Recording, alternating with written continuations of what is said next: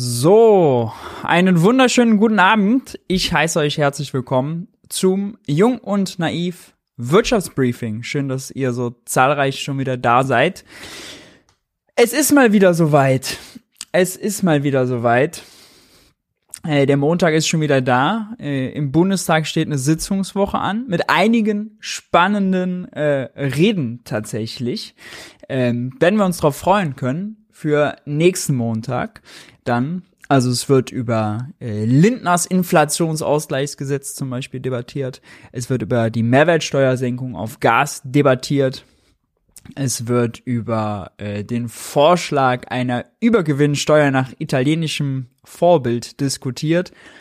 Und, und, und. Letzte Woche ähm, war ja Sitzungspause. Äh, wie dem auch sei, wir haben auch in der letzten Woche genug Themen zu diskutieren hier beim Wirtschaftsbriefing. Wer das Format noch nicht kennt, ich bin Maurice, Ökonom, Buchautor, YouTuber und wissenschaftlicher Mitarbeiter für Finanzpolitik im Bundestag und darf hier wöchentlich auf dem Kanal Junge Naiv das Wirtschaftsbriefing präsentieren.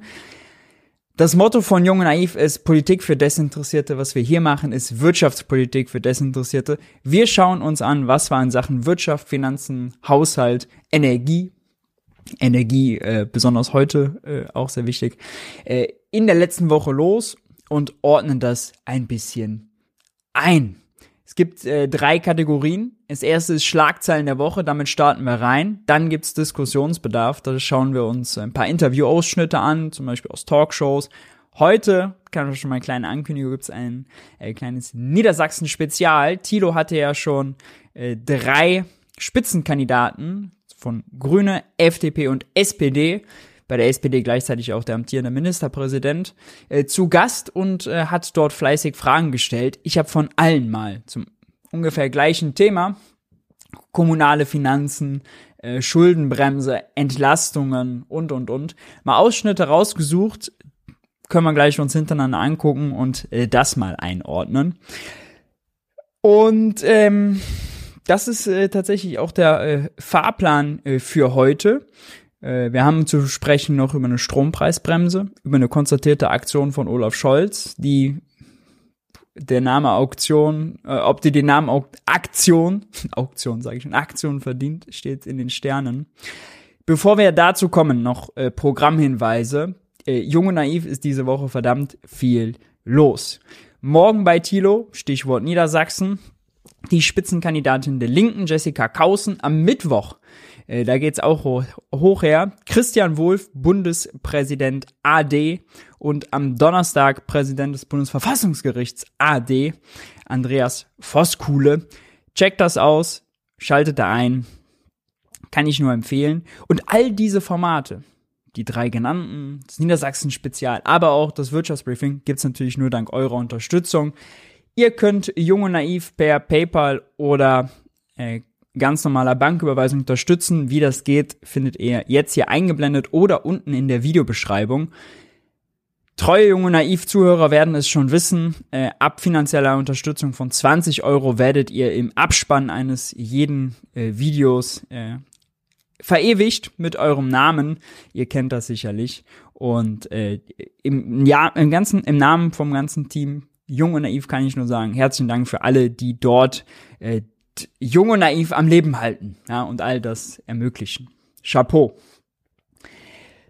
Starten wir doch gleich rein, oder? Starten wir gleich rein, kommen wir zur Kategorie Schlagzeilen der Woche. Und äh, da ist tatsächlich eine Schlagzeile gekommen, äh, die kann schon mal für Falten auf der Stirn und für Nasenrümpfen sorgen. Und zwar diese hier. EU plant Preisdeckel für Strom bei 180 Euro. Wie lange haben wir über das Thema geredet? Braucht man jetzt einen Preisdeckel für Gas? Braucht man einen Preisdeckel für Strom? Was macht man mit den Übergewinnen? Dann hatten wir es im letzten Wirtschaftsbriefing, glaube ich, drin, dass die EU-Energieminister sich getroffen haben und einen Vorschlag ausgearbeitet. Jetzt ist Ursula von der Leyen, Kommissionspräsidentin, ähm, nach vorne geprägt mit einem Vorschlag und äh, der sieht wie folgt aus. Der sieht erstmal besser aus, das kann ich vielleicht schon mal vorneweg sagen und hört sich mutiger an, als er dann am Ende ist. Aber immerhin. Die EU will ähm, eine eigentlich ähnlich zu dem, was die Ampel beschlossen hatte, eine ähm, Erlösobergrenze festlegen für all diejenigen, die Strom produzieren und verkaufen, und zwar Strom, der nicht aus Gas und nicht aus Steinkohle produziert wird. Vor allem geht es hier um Gas, denn Problem am Strommarkt war ja, zum Beispiel Windkraftanlagen oder Solarkraftanlagen, aber auch ganz normale Kohlekraft oder Atom, die haben Strom immer noch zu ihren relativ günstigen Preisen produziert, aber verkauft, als würden sie selbst auch Strom aus Gas produzieren und Strom aus Gas ist ja so sündhaft teuer geworden, weil Gas so sündhaft teuer geworden ist, weil eben unsicher, wir kriegen zu wenig Gas aus Russland geliefert, äh, der Krieg verunsichert natürlich die gesamte Marktlage und, und, und. Das hat den Gaspreis durch die Decke gehen lassen und damit dann in zweiter Instanz auch den Strompreis. Dagegen will die EU jetzt vorgehen und sagt, wir ähm, deckeln jetzt sozusagen den Erlös, den Stromproduzenten, die nicht eben mit Gas produzieren, erlösen können. Und zwar auf 180 Euro pro Megawattstunde. Das ist, ähm, muss man jetzt sagen, um mal die Zahl einzuordnen, besser als äh, das, was wir die letzten äh, Wochen so hatten. Da ist der äh, teilweise auf äh, das Vielfache davon geschossen. Aber wenn man mal ein Jahr zurückblickt, anderthalb Jahre, da lag der äh, Strompreis konstant weit darunter. 60 Euro, 50 Euro, 40 Euro. Das waren so die Größenordnungen, denen der gehandelt wurde. Da sind natürlich 180 Euro immer noch ein Vielfaches davon. Und wenn der Börsenpreis für Strom hoch ist, ja, dann ist davon auszugehen, äh, dass natürlich auch die Verbraucherpreise entsprechend steigen. Nicht eins zu eins, weil für den Verbraucher kommen noch Steuern drauf, kommen noch Abgaben drauf, kommen noch Netzentgelte drauf und, und, und. Also man kann es nicht eins zu eins umrechnen. Aber äh, wenn Strom im Einkauf teuer ist, dann steigen natürlich auch die Verbrauchspreise. Und wenn Sie das hier nur bei 180 Euro festlegen, ja, dann ist das immer noch ein Vielfaches von dem, was man vor einem Jahr hatte. Was heißt, äh, dass auch der Preisanstieg natürlich nur sehr mild, sagen wir mal, äh, gedämpft wird hier. Ja. Die Einnahmen, die sie daraus erzielen, also wenn jetzt der Börsenpreis 300 ist und die Erlösobergrenze ist 180, dann ziehen sie quasi die 120 Euro ab und wollen äh, die für Entlastungen zur Verfügung stellen. Je höher natürlich die Erlösobergrenze, ja, desto niedriger auch die Entlastungen, die damit finanzierbar sind, die Kohle, die sie damit einnehmen. Aber ähm, immerhin, ja, wir hatten im letzten Wirtschaftsbriefing noch die Zahl 200 Euro pro Megawattstunde, die war, hatte die Tagesschau darüber berichtet, die war durchgesickert. Da sind die 180 schon mal besser. So ganz mutig kann man aber, glaube ich, sagen, äh, ist das jetzt nicht. Ne? So ganz mutig ist das jetzt nicht. Dann passiert tatsächlich noch was Zweites, nämlich sie gehen nicht nur an den Strom dran, sie gehen auch an die Ölraffinerien zum Beispiel, die Ölhändler, die Kohlehändler, die Gashändler. Und für die gibt's eine, also die nennen das nicht Übergewinnsteuer, sie nennen es Solidaritätsabgabe oder Solidarabgabe aber mal ehrlich ist, ist es eine Solidari äh, ist es eine Übergewinnsteuer. Auch wenn Christian Lindner den Übergewinn ja nicht äh, zu erkennen weiß, sagt die EU, doch, das kriegen wir doch hin. Übergewinn ist alles, was 20 Prozent über dem durchschnittlichen Gewinn der letzten drei Jahre liegt. Ja? Die letzten drei Jahre, Durchschnitt davon, alles was dann größer als 20 Prozent ist, das ist Übergewinn und das wird dann ähm, mit einer Sondersteuer von mindestens 33 Prozent belegt. Also ein Drittel davon äh, wird quasi äh, besteuert für das Jahr 22, für das gesamte Jahr 22. Das heißt, äh, das wird auch rückwirkend besteuert. Das ist zum Beispiel jetzt bei der, äh, am Strommarkt noch eine offene Frage. Denn am Strommarkt soll es erst ab dem 1. Dezember 22 gelten und dann auch erstmal nur für vier Monate bis März. Bis dahin erlösen die Stromproduzenten eben noch viel Geld, äh, noch die hohen Preise, machen noch krasse sogenannte Zufallsgewinne theoretisch ähm, so wie es aussieht, könnte es dazu kommen, dass sie darauf sitzen bleiben. Äh, diejenigen, die mit äh, dem Raffinieren von Öl oder dem Handeln von Öl allerdings äh, Übergewinne gemacht haben, ja, also mehr als 20 Prozent als der Durchschnitt der vorherigen drei Jahre, die wiederum werden äh, zur Kasse gebeten fürs Jahr 22. Ja. Es gibt jetzt noch so ein paar andere Hürden, äh, die hatten wir ja auch schon mal angesprochen. Das ist zum Beispiel immer noch ungeklärt. Beim Strom wird ungefähr die Hälfte über die Börse gehandelt und die andere Hälfte nicht. Ja, das sind dann langfristige Verträge zwischen äh, zwei Vertragsparteien, Käufer und Verkäufer. Äh, der Preis, der ist eigentlich nicht öffentlich äh, bekannt. Wie die Erlösobergrenze da jetzt greifen soll, da gibt's noch die ein oder andere offene Frage.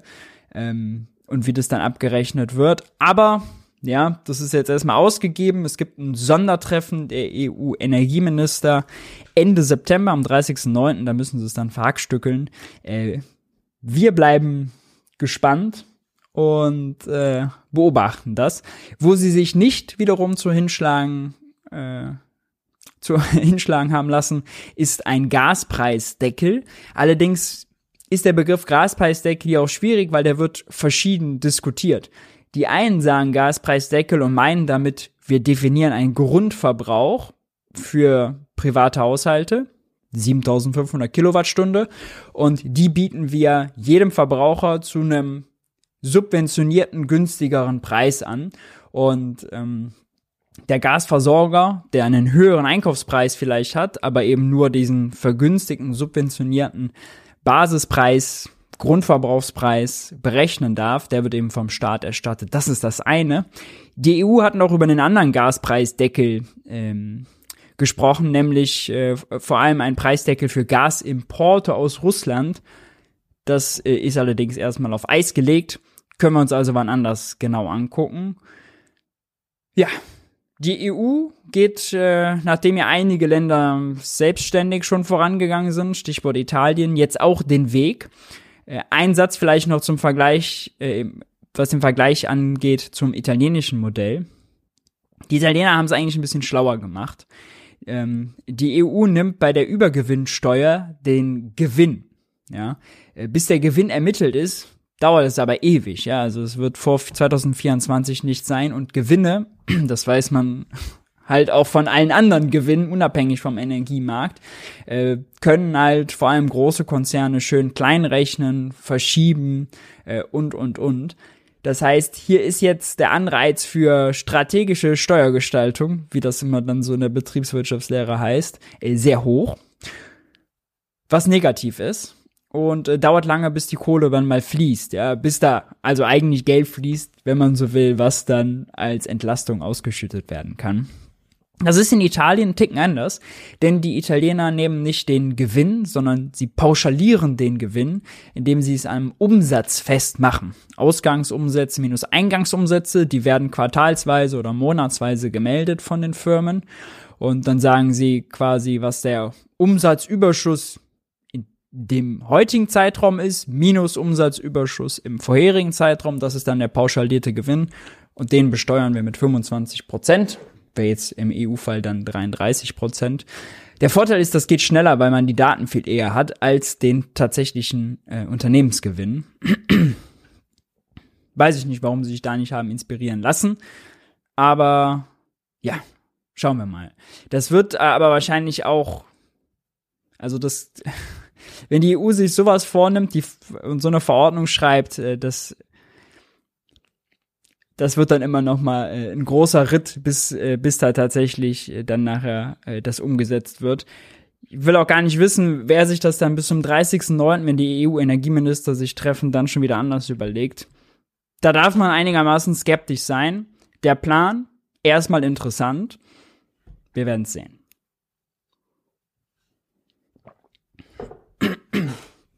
Wir können auch gleich beim Thema Energie bleiben, denn es ist noch was anderes Spannendes passiert. Es gab am Freitag eine Pressekonferenz ähm, in Schwed. Schwed äh, hat man vielleicht äh, sonst noch nicht so häufig gehört. Moment, ich kann es hier noch zeigen. So. Schwed ist hier oben rechts. Da sitzt die eine große Ölraffinerie, die Brandenburg, Berlin und Westpolen versorgt. Äh, Versorgungsgrad irgendwie 90, 95 Prozent. Heißt, wenn man in Berlin tankt, mit dem Auto fährt, dann ist äh, ziemlich, sich, äh, ziemlich wahrscheinlich, dass das Benzin ist oder Kraftstoff ist, der eben vorher in dieser Raffinerie produziert wurde. Die Raffinerie gehört gehörte bisher mehrheitlich Rosneft, dem russischen Staatskonzern, und da hat sich jetzt die Regierung dazu entschieden, ähm, Rosneft unter oder die Raffinerie unter Treuhandschaft zu stellen, beziehungsweise Rosneft Deutschland unter Treuhandschaft zu stellen und äh, damit quasi Kontrolle über die Raffinerie zu bekommen. Hintergrund ist hier äh, vor allem das Problem Ölembargo. Ähm, ab nächstem äh, Jahr ungefähr äh, will die EU ja kein russisches Öl mehr einkaufen, was per Tanker verschifft wird. Pipelineöl wäre ist eigentlich aus den Sanktionen ausgenommen, aber die Ampel hat trotzdem gesagt, nee, wir gehen über das hinaus und äh, verzichten quasi auf das russische Öl. Und äh, die Raffinerie Schwed ist von russischem Öl abhängig, weil sie, das hat man jetzt hier ganz gut gesehen, ähm, äh, nee, sieht man hier doch nicht, weil sie eben an die äh, eine russische Pipeline angebunden ist, die sogenannte Druschba-Pipeline. Über die kommt das ganze Öl, das russische Öl, was sie da äh, raffini raffinieren. So, und jetzt stehen wir vor dem Problem, äh, oder das Problem war vielmehr, dass äh, PCK, was, wo sollen die das Öl in Zukunft herbekommen? Äh, die haben hier eine Anbindung nach Rostock, könnte also Öl per Schiff kommen nach Rostock und dann dahin. Diese Pipeline ist allerdings alt, äh, war früher nur häufig nur ersatzbetriebsmäßig gebraucht. Da kann man gar nicht so so schnell so viel Öl durchpumpen, äh, dass die Raffinerie ausgelastet ist. Ja, dann zweitens ist Rostock der Hafen hat auch noch die ein oder anderen Probleme, dass sie gar nicht so viel bekommen können. Was also tun? Und äh, Rosneft als russischer Staatskonzern hat natürlich auf all diese Nummern, dieses äh, Umstellen schon mal gar keinen Bock, denn deren Geschäftsmodell ist, Öl in Russland fördern, per Pipeline rüber, raffinieren und dann in Ostdeutschland verscherbeln. Ja, das ist deren Geschäftsmodell. Die haben überhaupt kein Interesse daran, dass sich da irgendwas dran ändert, nur um irgendwelchen Sanktionen äh, oder äh, Embargo-Entscheidungen äh, gerecht zu werden. Deshalb äh, die Entscheidung, gut, dann muss die Ampel das eben selber in die Hand nehmen. Äh, hat ähnlich wie bei Gazprom Germania, die auch unter Treuhandschaft gestellt wurden, das jetzt da auch gemacht. Die Bundesnetzagentur ist da jetzt für verantwortlich. Es ist jetzt eigentlich davon auszugehen. Äh, bisher hat man nur von Rosneft gehört, dass sie äh, jetzt erstmal dagegen klagen, wegen Zwangsenteignung. Aber es ist natürlich davon auszugehen, da wird bald kein russisches Öl mehr kommen. Und äh, der Spiegel titelt hier, dass die Ölvorräte in Schweden nur noch für 20 Tage reichen. Also, da ist die Frage, was, wenn Rosneft wirklich nichts mehr schickt und diese Vorräte aufgebraucht sind, äh, kriegt man es dann hin, wirklich so viel Öl aus anderen Teilen der Welt über Rostock dahin zu bekommen? Äh, es gibt noch theoretisch die Option, über Danzig, den äh, Hafen Danzig in Polen, äh, Öl zu bekommen, aber der ist extrem ausgelastet.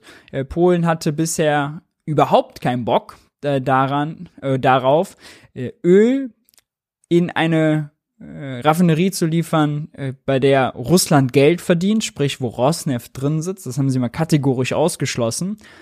Naja, und jetzt steht die zwar unter Treuhandschaft, aber die äh, Einnahmen werden natürlich trotzdem investiert in äh, ein dann Unternehmen, was immer noch formal ne, Rosneft mehrheitlich gehört.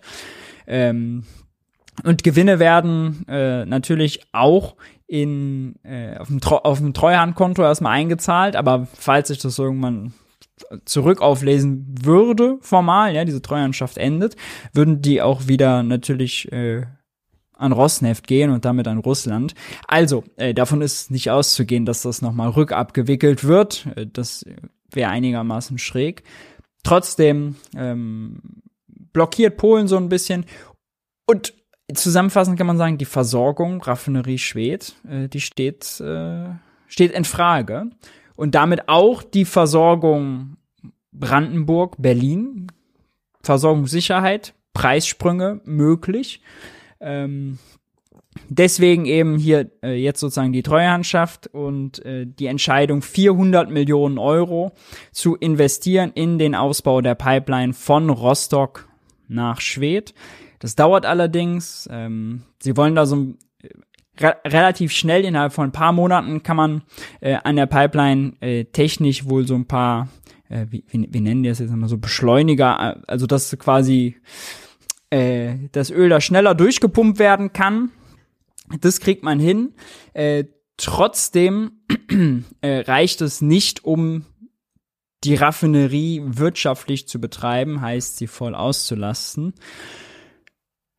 Und das müssen wir mit großer Sorge, denke ich, äh, betrachten, weil also Schwed, das muss man sich vorstellen. Ich hatte dazu für mein äh, Buch auch da ein bisschen mehr recherchiert.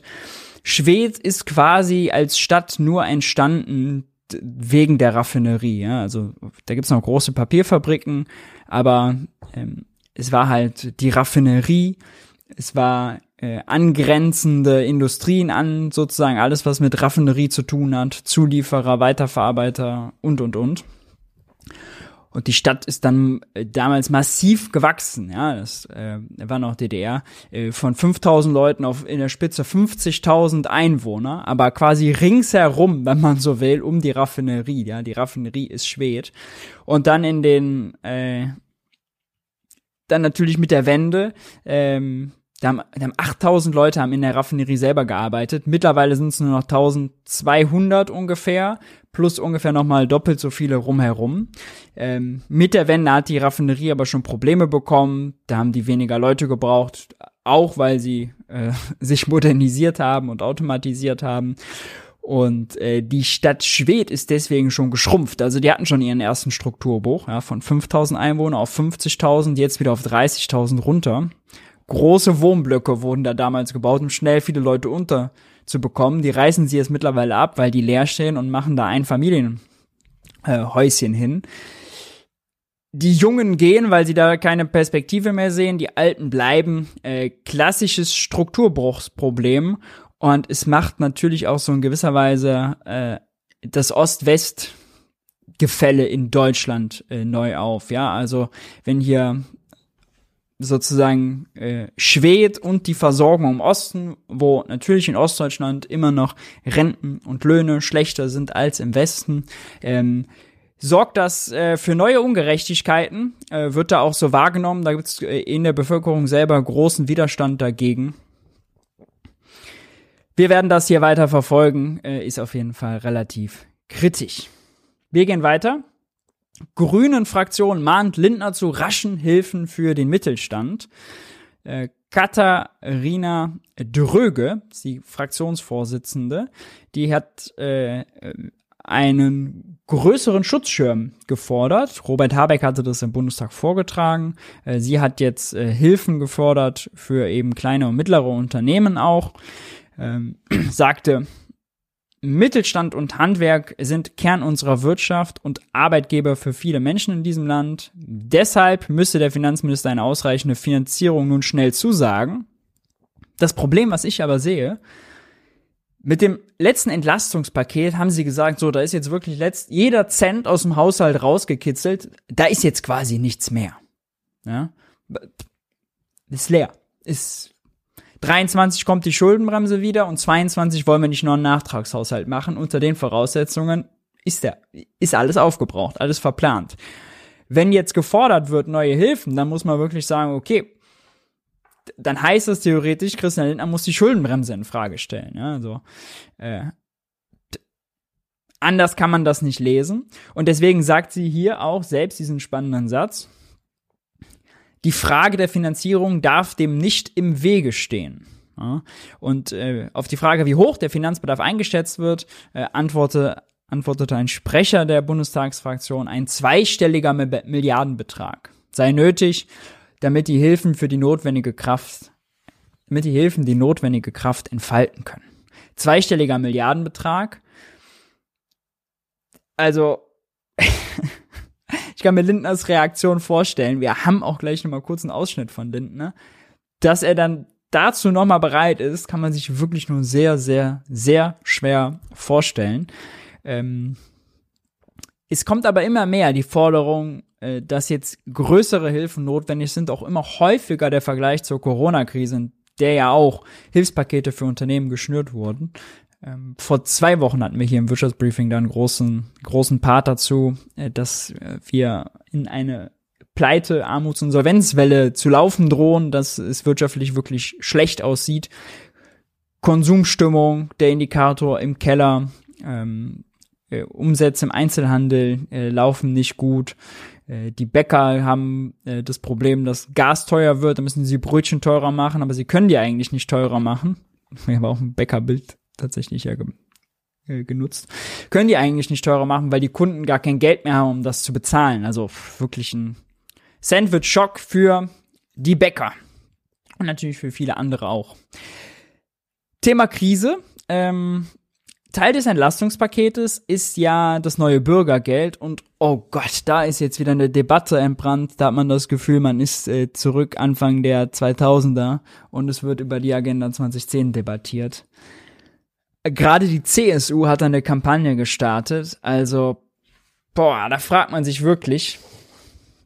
Und hier ist jetzt ein Gastbeitrag von Dorothea Siems, sie ist Chefkorrespondentin für Wirtschaftspolitik von der Welt. Und äh, hat im äh, Deutschlandfunk dazu geschrieben, das passt, fasst es eigentlich ganz gut zusammen. Äh, das Statement ist so ein bisschen, also wir dürfen jetzt das Bürgergeld nicht zu, äh, zu, wie ist der, wie ist der Ausdruck von ihr? Naja, es darf nicht so auskömmlich gestaltet sein, sonst würden die Ar Anreize zum Arbeiten verloren gehen. Ähnlich hatte sich der Präsident des äh, Handwerks Arbeitgeberverbands äh, Handwerk auch geäußert, ähm, hatte sich äh, der äh, parlamentarische Geschäftsführer der CSU, hat das glaube ich, äh, auch geäußert.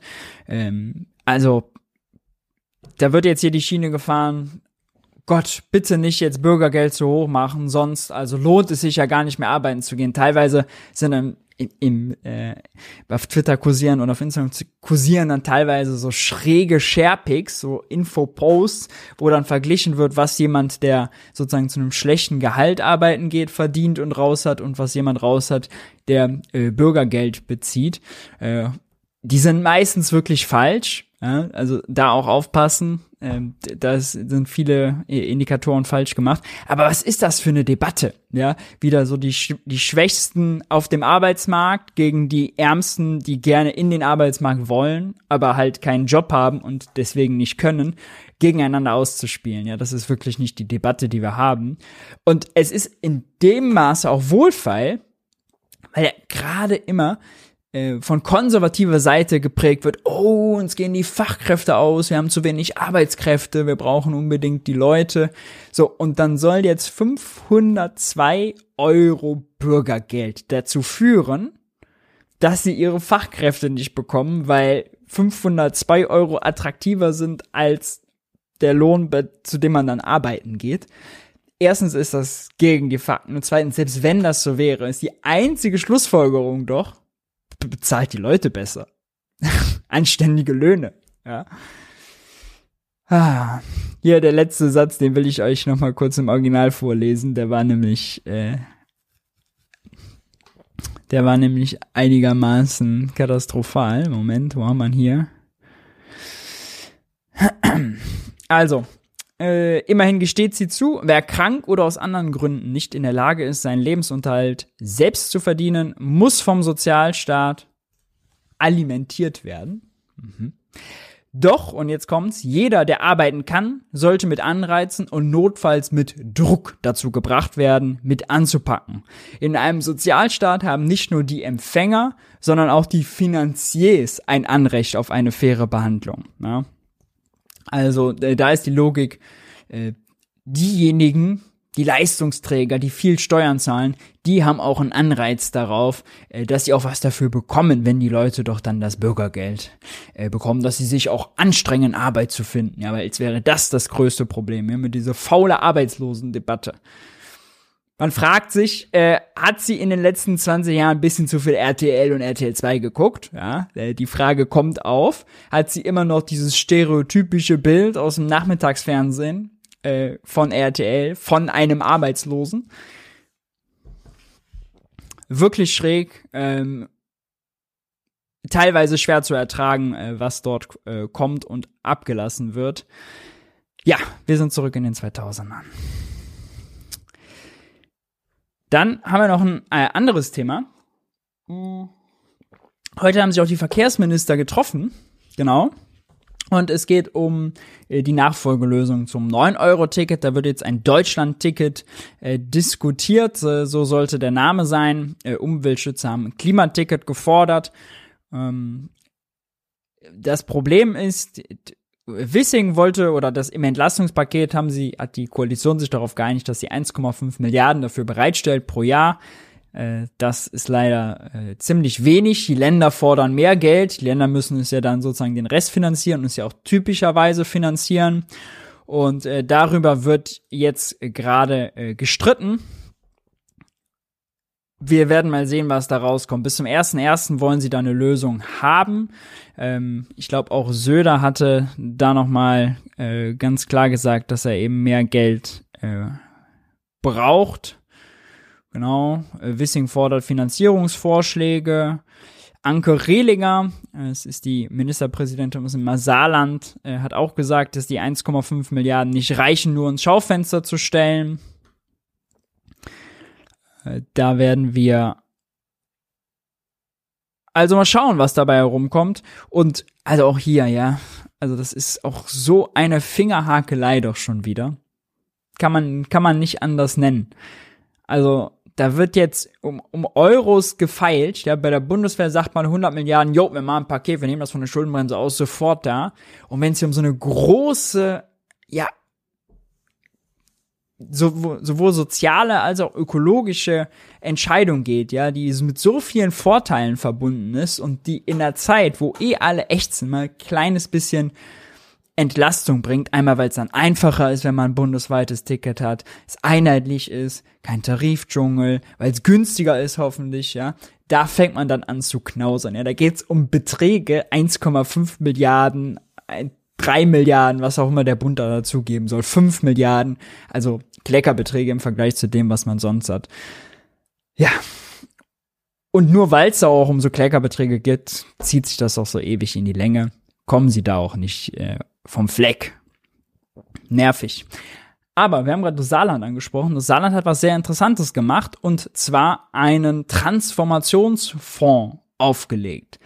Was ist das? Nun, ähm, das Saarland geht voran und sagt, liebe Leute, äh, wir haben hier im Saarland vor allem viel Stahlindustrie zum Beispiel. Äh, wir müssen äh, die erhalten. Wir müssen industriepolitisch investieren, um Arbeitsplätze hier zu halten. Und Anke Rehlinger, die Ministerpräsidentin, hat gemeinsam mit dem Finanzminister Jakob von Weizsäcker, er war vorher im Bundesfinanzministerium, im der FAZ einen Gastbeitrag geschrieben und es gab auch äh, schon eine, eine Vorstellung dazu in, äh, im Saarland, dass sie eben quasi ein Sondervermögen, so wie auf Bundesebene ist das Sondervermögen Klima- und Transformationsfonds gibt, äh, wollen sie ein ähnliches Sondervermögen im Saarland machen äh, und da drei Milliarden Euro reinpacken, um zu investieren. Drei Milliarden, das klingt jetzt natürlich, ich gerade eben noch ähnliche Zahlen wie ein Kleckerbetrag, aber wenn man das hochrechnet, äh, die Zahl hatte ich gelesen, äh, auf sozusagen Bundesbevölkerung mit 83 Millionen, dann wäre das sozusagen auf Bundesebene hochgerechnet, die Anzahl der Köpfe wären das 250 Milliarden Euro. Klingt schon besser, ja, in der Proportion. Äh, also, gar nicht so schlecht und sie wollen dafür die Schuldenbremse weiter aussetzen 2023, denn sie sagen, Leute, wir haben Krise. Ja. Wir haben Krise. Ähm, 22 äh, wurde das schon festgestellt, 23 äh, wollen sie das nochmal machen. Und es ist jetzt in vielen Ländern tatsächlich, wir werden das auch nachher sehen, äh, wenn wir uns die Niedersachsen-Interviews angucken, die Debatte, kann ein Land selber die Notsituation für die Schuldenbremse feststellen, um quasi die Ausnahmeregelung zu nutzen? Auch wenn der Bund sagt, ne, ist keine Notsituation, wir gehen zurück zur Schuldenbremse. Viele Länder würden sich, glaube ich, die Rechtssicherheit wünschen, dass der Bund das macht, weil dann können sie immer einfach sagen, ja, guck, der Bund sagt auch, es ist Notsituation, dann ist für uns natürlich auch Notsituation. Wenn der Bund es nicht macht, formal können die Länder das, ja, müssen sie dann selbst durch ihre Parlamente boxen. Ähm, aber äh, ob sie das, äh, ob sie das dann auch alle machen oder ob sich ein paar davon äh, dann sozusagen äh, eingeschränkt fühlen, äh, ist dann äh, bleibt abzuwarten.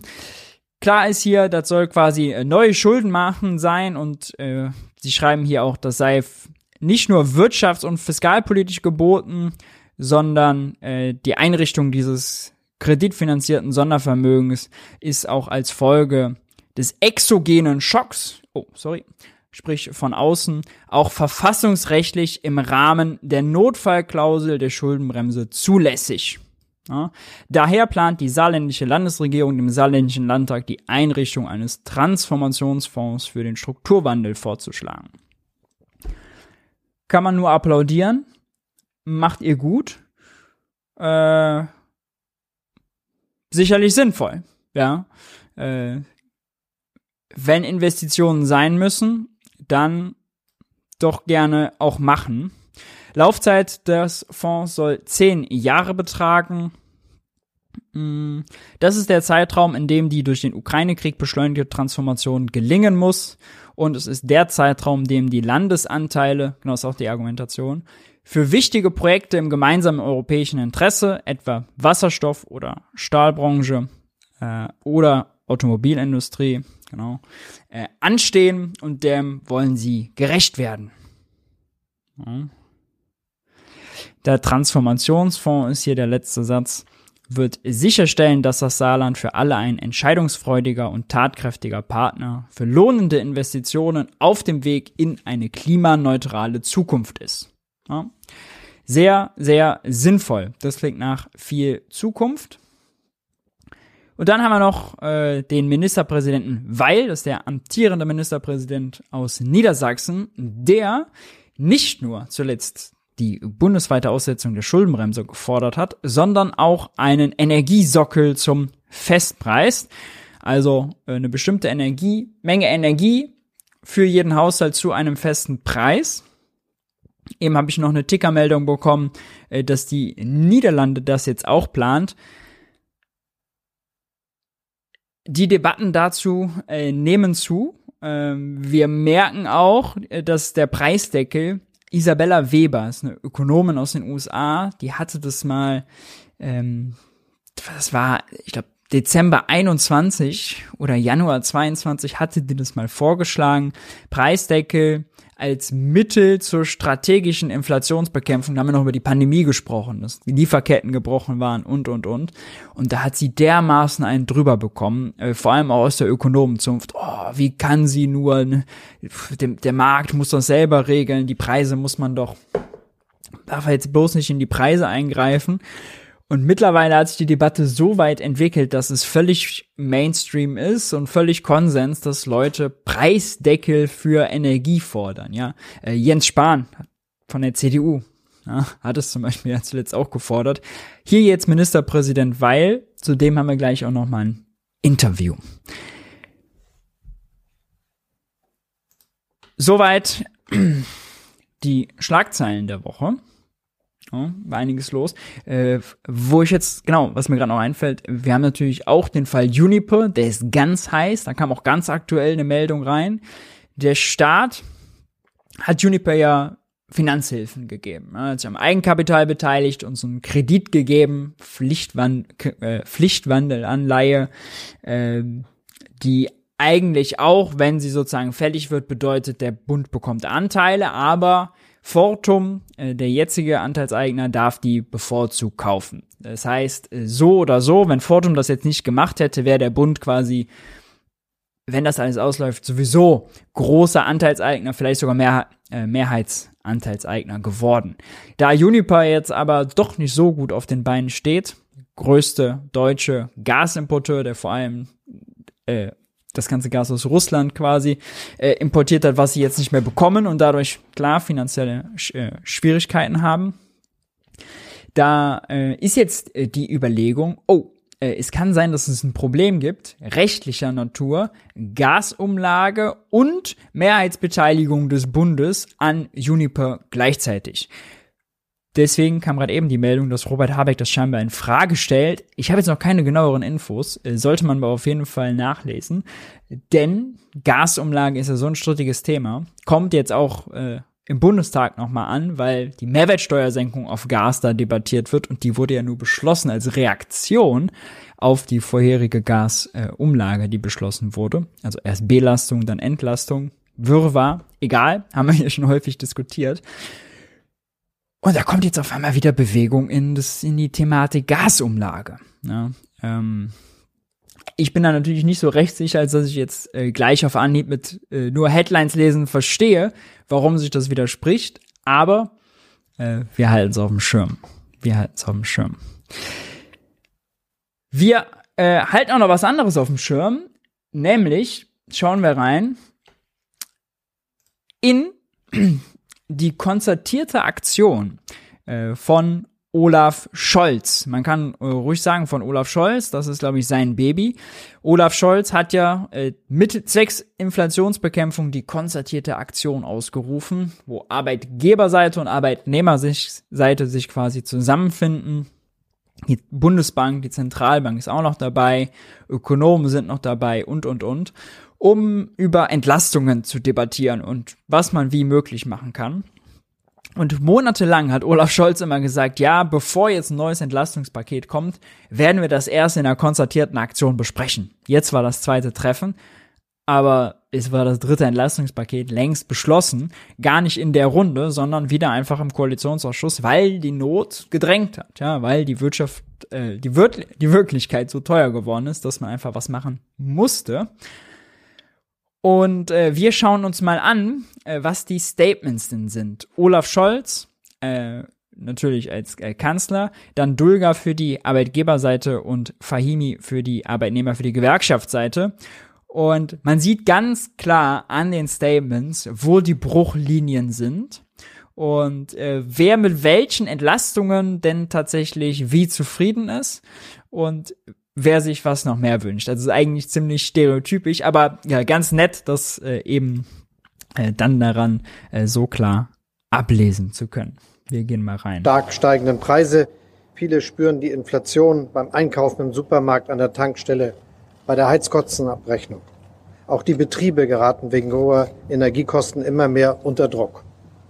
Mir ist wichtig, es noch einmal deutlich zu sagen. Die Bundesregierung lässt niemand mit der Last allein. You'll never walk alone. Dieses Versprechen gilt. Wir machen das mit Entlastungspaketen, die jetzt beschlossen sind, alles im allem 95 Milliarden Euro. Wir setzen also viel Geld ein, um für eine Entlastung bei den Bürgern. Die 95 Milliarden, ne, die werden ja so oft als Zahl in den Raum geschmissen die sind erstens weniger als das, was man in der Vergangenheit hatte, zum Beispiel während Corona oder während der Bankenrettung und und und. Da ging es immer weit über 100 Milliarden, 100 Milliarden. Und der Unterschied ist, dass wir jetzt wegen steigender Preise ja auch deutlich höhere Mehrwertsteuereinnahmen haben. Der Staat wird ungefähr zwischen 40 und 60 Milliarden Euro dieses Jahr mehr allein über die Mehrwertsteuer einnehmen. Da kommt noch Einkommenssteuer dazu und und und. Warum nimmt er mehr mit der Mehrwertsteuer ein? Gut, wenn Butter teuer ist, wenn Benzin teuer ist und dann kommt da 7 oder 19 Prozent Umsatzsteuer drauf, dann ist das eben von einem höheren Grundwert aus auch in absoluten Zahlen in Euro gerechnet nachher mehr.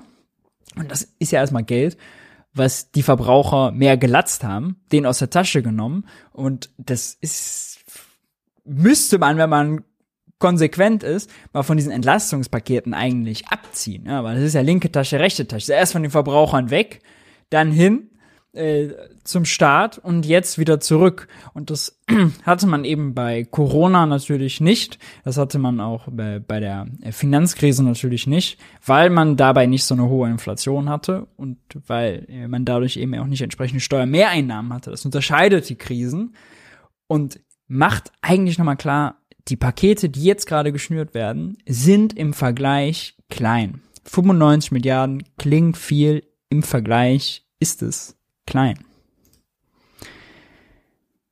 Ist ja nur nicht so offensichtlich klein. Und Bürgern, bei Arbeitnehmern und Arbeitnehmern, aber eben auch bei der deutschen Wirtschaft zu sorgen. Das zeigt, wie entschlossen und schnell die Bundesregierung die notwendigen Entscheidungen trifft, um die Last durch die hohen Preise zu lindern. Die Maßnahmen helfen insbesondere den Bürgern und Bürgern, die es am dringendsten brauchen. Sie helfen auch den Unternehmen, damit die Arbeitsplätze sicher bleiben. Um gute Maßnahmen zu entwickeln, ist der Austausch und die Abstimmung mit den Tarifpartnern der Wissenschaft und der Geldpolitik wichtig. Deshalb habe ich die konzertierte Aktion ins Leben gerufen. Und heute fand bereits die zweite Sitzung statt. Wir haben diskutiert über die jüngsten Maßnahmen der Bundesregierung und über weitere Maßnahmen, die ebenfalls helfen können. Ich habe den Tarifpartnern das Angebot unterbreitet, zusätzliche Zahlungen bis zu 3000 Euro von Steuern und Abgaben zu befreien, wenn dadurch mit einer solchen Zahlung die Arbeitnehmerinnen und Arbeitnehmer besser durch die Krise kommen können. Was ist ein Angebot? Natürlich werden Tarifverhandlungen nicht im Kanzleramt geführt. Zusätzliche Zahlungen können, müssen nicht in Anspruch genommen werden. Trotzdem ist das eine große Hilfe, wenn das überall in Deutschland und an vielen Stellen stattfindet. Ich bin mir aber sicher, dass die Arbeitnehmer und Arbeitnehmer sich freuen werden, wenn sie zusätzlich zum vereinbarten Lohn eine steuer- und abgabenfreie Zahlung erhalten. Die Teilnehmer er sagt ja einfach zusätzlich zum vereinbarten Lohn, das stimmt natürlich, aber es wird ja höchstwahrscheinlich eine Kompensation sein für nicht gesteigerten Lohn. Ja, also statt Lohnerhöhung gibt es dann einen Teil in Form einer Einmalzahlung. Also hier zu sagen, das sind einfach 3000 Euro obendrauf, mag vielleicht in einzelnen Fällen so sein. Erstens ist nicht gesagt, dass alle 3000 zahlen, dass alle überhaupt was zahlen, aber äh, selbst wenn man das annehmen würde, wäre das nicht zusätzlich zu sonst ist alles normal und jetzt rechnen wir alle mit 3000 Euro. Ja, ähm, Kommunikation. Kommunikation. Wir haben alle über ihre Sorgen wegen der hohen Energiepreise gesprochen. Für manche Betriebe, das wissen wir, ist die aktuelle Situation brenzlig, manchmal sogar existenzgefährdend. Wir nehmen das sehr ernst und deshalb arbeiten wir ganz intensiv daran, um einen Teil der gestiegenen Energiekosten ersetzen zu können mit Förderprogrammen. Aber es geht natürlich zuallererst darum, was wir alles tun können, um die Preise überhaupt zu senken. Dazu zählen unsere Beschlüsse, die wir gefasst haben, damit der Strommarkt nicht äh, so weiterläuft, wie das gegenwärtig der Fall ist. Sie wissen, dass wir vorschlagen, eine Erlösobergrenze für Unternehmen einzuführen, die Strom nicht mit Gas produzieren, sondern mit Windenergie, mit Solarenergie, mit Biomasse, mit äh, Wasserkraft, mit äh, Kohlekraft, mit der Nutzung von Atomkraftwerken und diese zusätzlichen, die darüber hinausgehenden Erlöse abzuschöpfen um sie für eine Verbilligung des Strompreises, der Netzentgelte, aber auch eine Strompreisbremse einzusetzen. Dieser Vorschlag ist auch deshalb jetzt sehr schnell umsetzbar, weil ja die Vorschläge der Europäischen Kommission ziemlich identisch sind mit dem, was wir in Deutschland entwickelt haben. Darüber freuen wir uns sehr und das bedeutet auch, dass das jetzt schnell realistisch wird. Schnell heißt also in der Verordnung der EU steht ab 1. Dezember. Die Bundesregierung hat auch gesagt, wir werden uns mit der Frage der Wärmekosten und der Gaspreise auseinandersetzen. Wir wollen eine Expertenkommission einsetzen, die sehr schnell schon im Oktober Ergebnisse erzielt. Dafür haben wir Vertreter von Unternehmen aus den Branchen gebeten, da mitzuarbeiten. Wir haben Wissenschaftlerinnen und Wissenschaftler gebeten, das zu tun. Wir sorgen dafür, dass alle, die in diesem Bereich etwas beizutragen haben, das auch tun können. Aber wir wollten unbedingt auch erreichen, dass äh, hier Vertreter der konzertierten Aktion mit dabei sind. Und wir werden deshalb vier Vertreter dabei haben. Und es wird dann so sein, dass Frau Grimm und Herr Vassiliades und Herr Russwurm als Vorsitzende diese Kommission leiten. Das ist für uns ein guter Beitrag dazu, dass wir in der Tradition von Sozialpartnerschaft eine der ganz drängenden Aufgaben miteinander besprechen, dass wir genügende intensive Expertise haben, um dazu beizutragen, dass die Preise entsprechend wieder sinken können und wie wir es schaffen können, diejenigen, die mit den Preisen nicht umgehen können, seien es Unternehmen, seien es Bürgerinnen und Bürger, auch zu unterstützen. Also, also ähm, so komplex muss man eigentlich sagen, ist das Thema jetzt auch nicht, dass man jetzt, nachdem ein halbes Jahr schon darüber diskutiert wurde, man jetzt erstmal nochmal einen Stuhlkreis machen muss, um eine Expertenkommission dazu zu gründen. Äh, die, Im Grundsatz liegen die Vorschläge auf dem Tisch. Es wird halt nur komplex und daran liegt es wahrscheinlich auch, äh, wenn man keine Staatsausgaben damit verbinden will, ja, weil also wenn man günstigen Gasverbrauch subventioniert und der Staat dafür gerade steht, dann braucht's Geld. Geld ist weder im Haushalt 22, da könnte man ran, ja, die Schuldenbremse ist noch ausgesetzt, nicht mehr verfügbar. Und 23 klebt Christian Lindner an der Schuldenbremse wie eine Klette, will da, hat er jetzt mit dem Entlastungspaket auch scheinbar alles ausgereizt.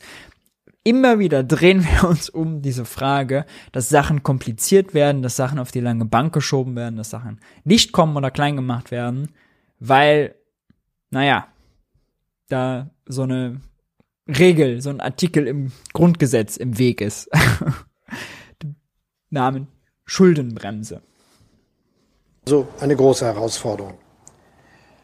Ich bin sehr froh darüber, dass die Tradition der Sozialpartnerschaft in Deutschland uns schon durch viele Krisen geführt hat. Ich bin sicher, das wird wieder der Fall sein.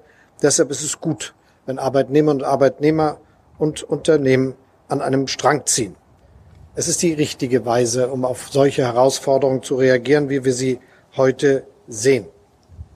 Bundeskanzler, Herr Dulger. Ich habe Olaf Scholz jetzt mal vorgespult, weil da kam nicht mehr viel. Ja, sehr geehrte Damen und Herren.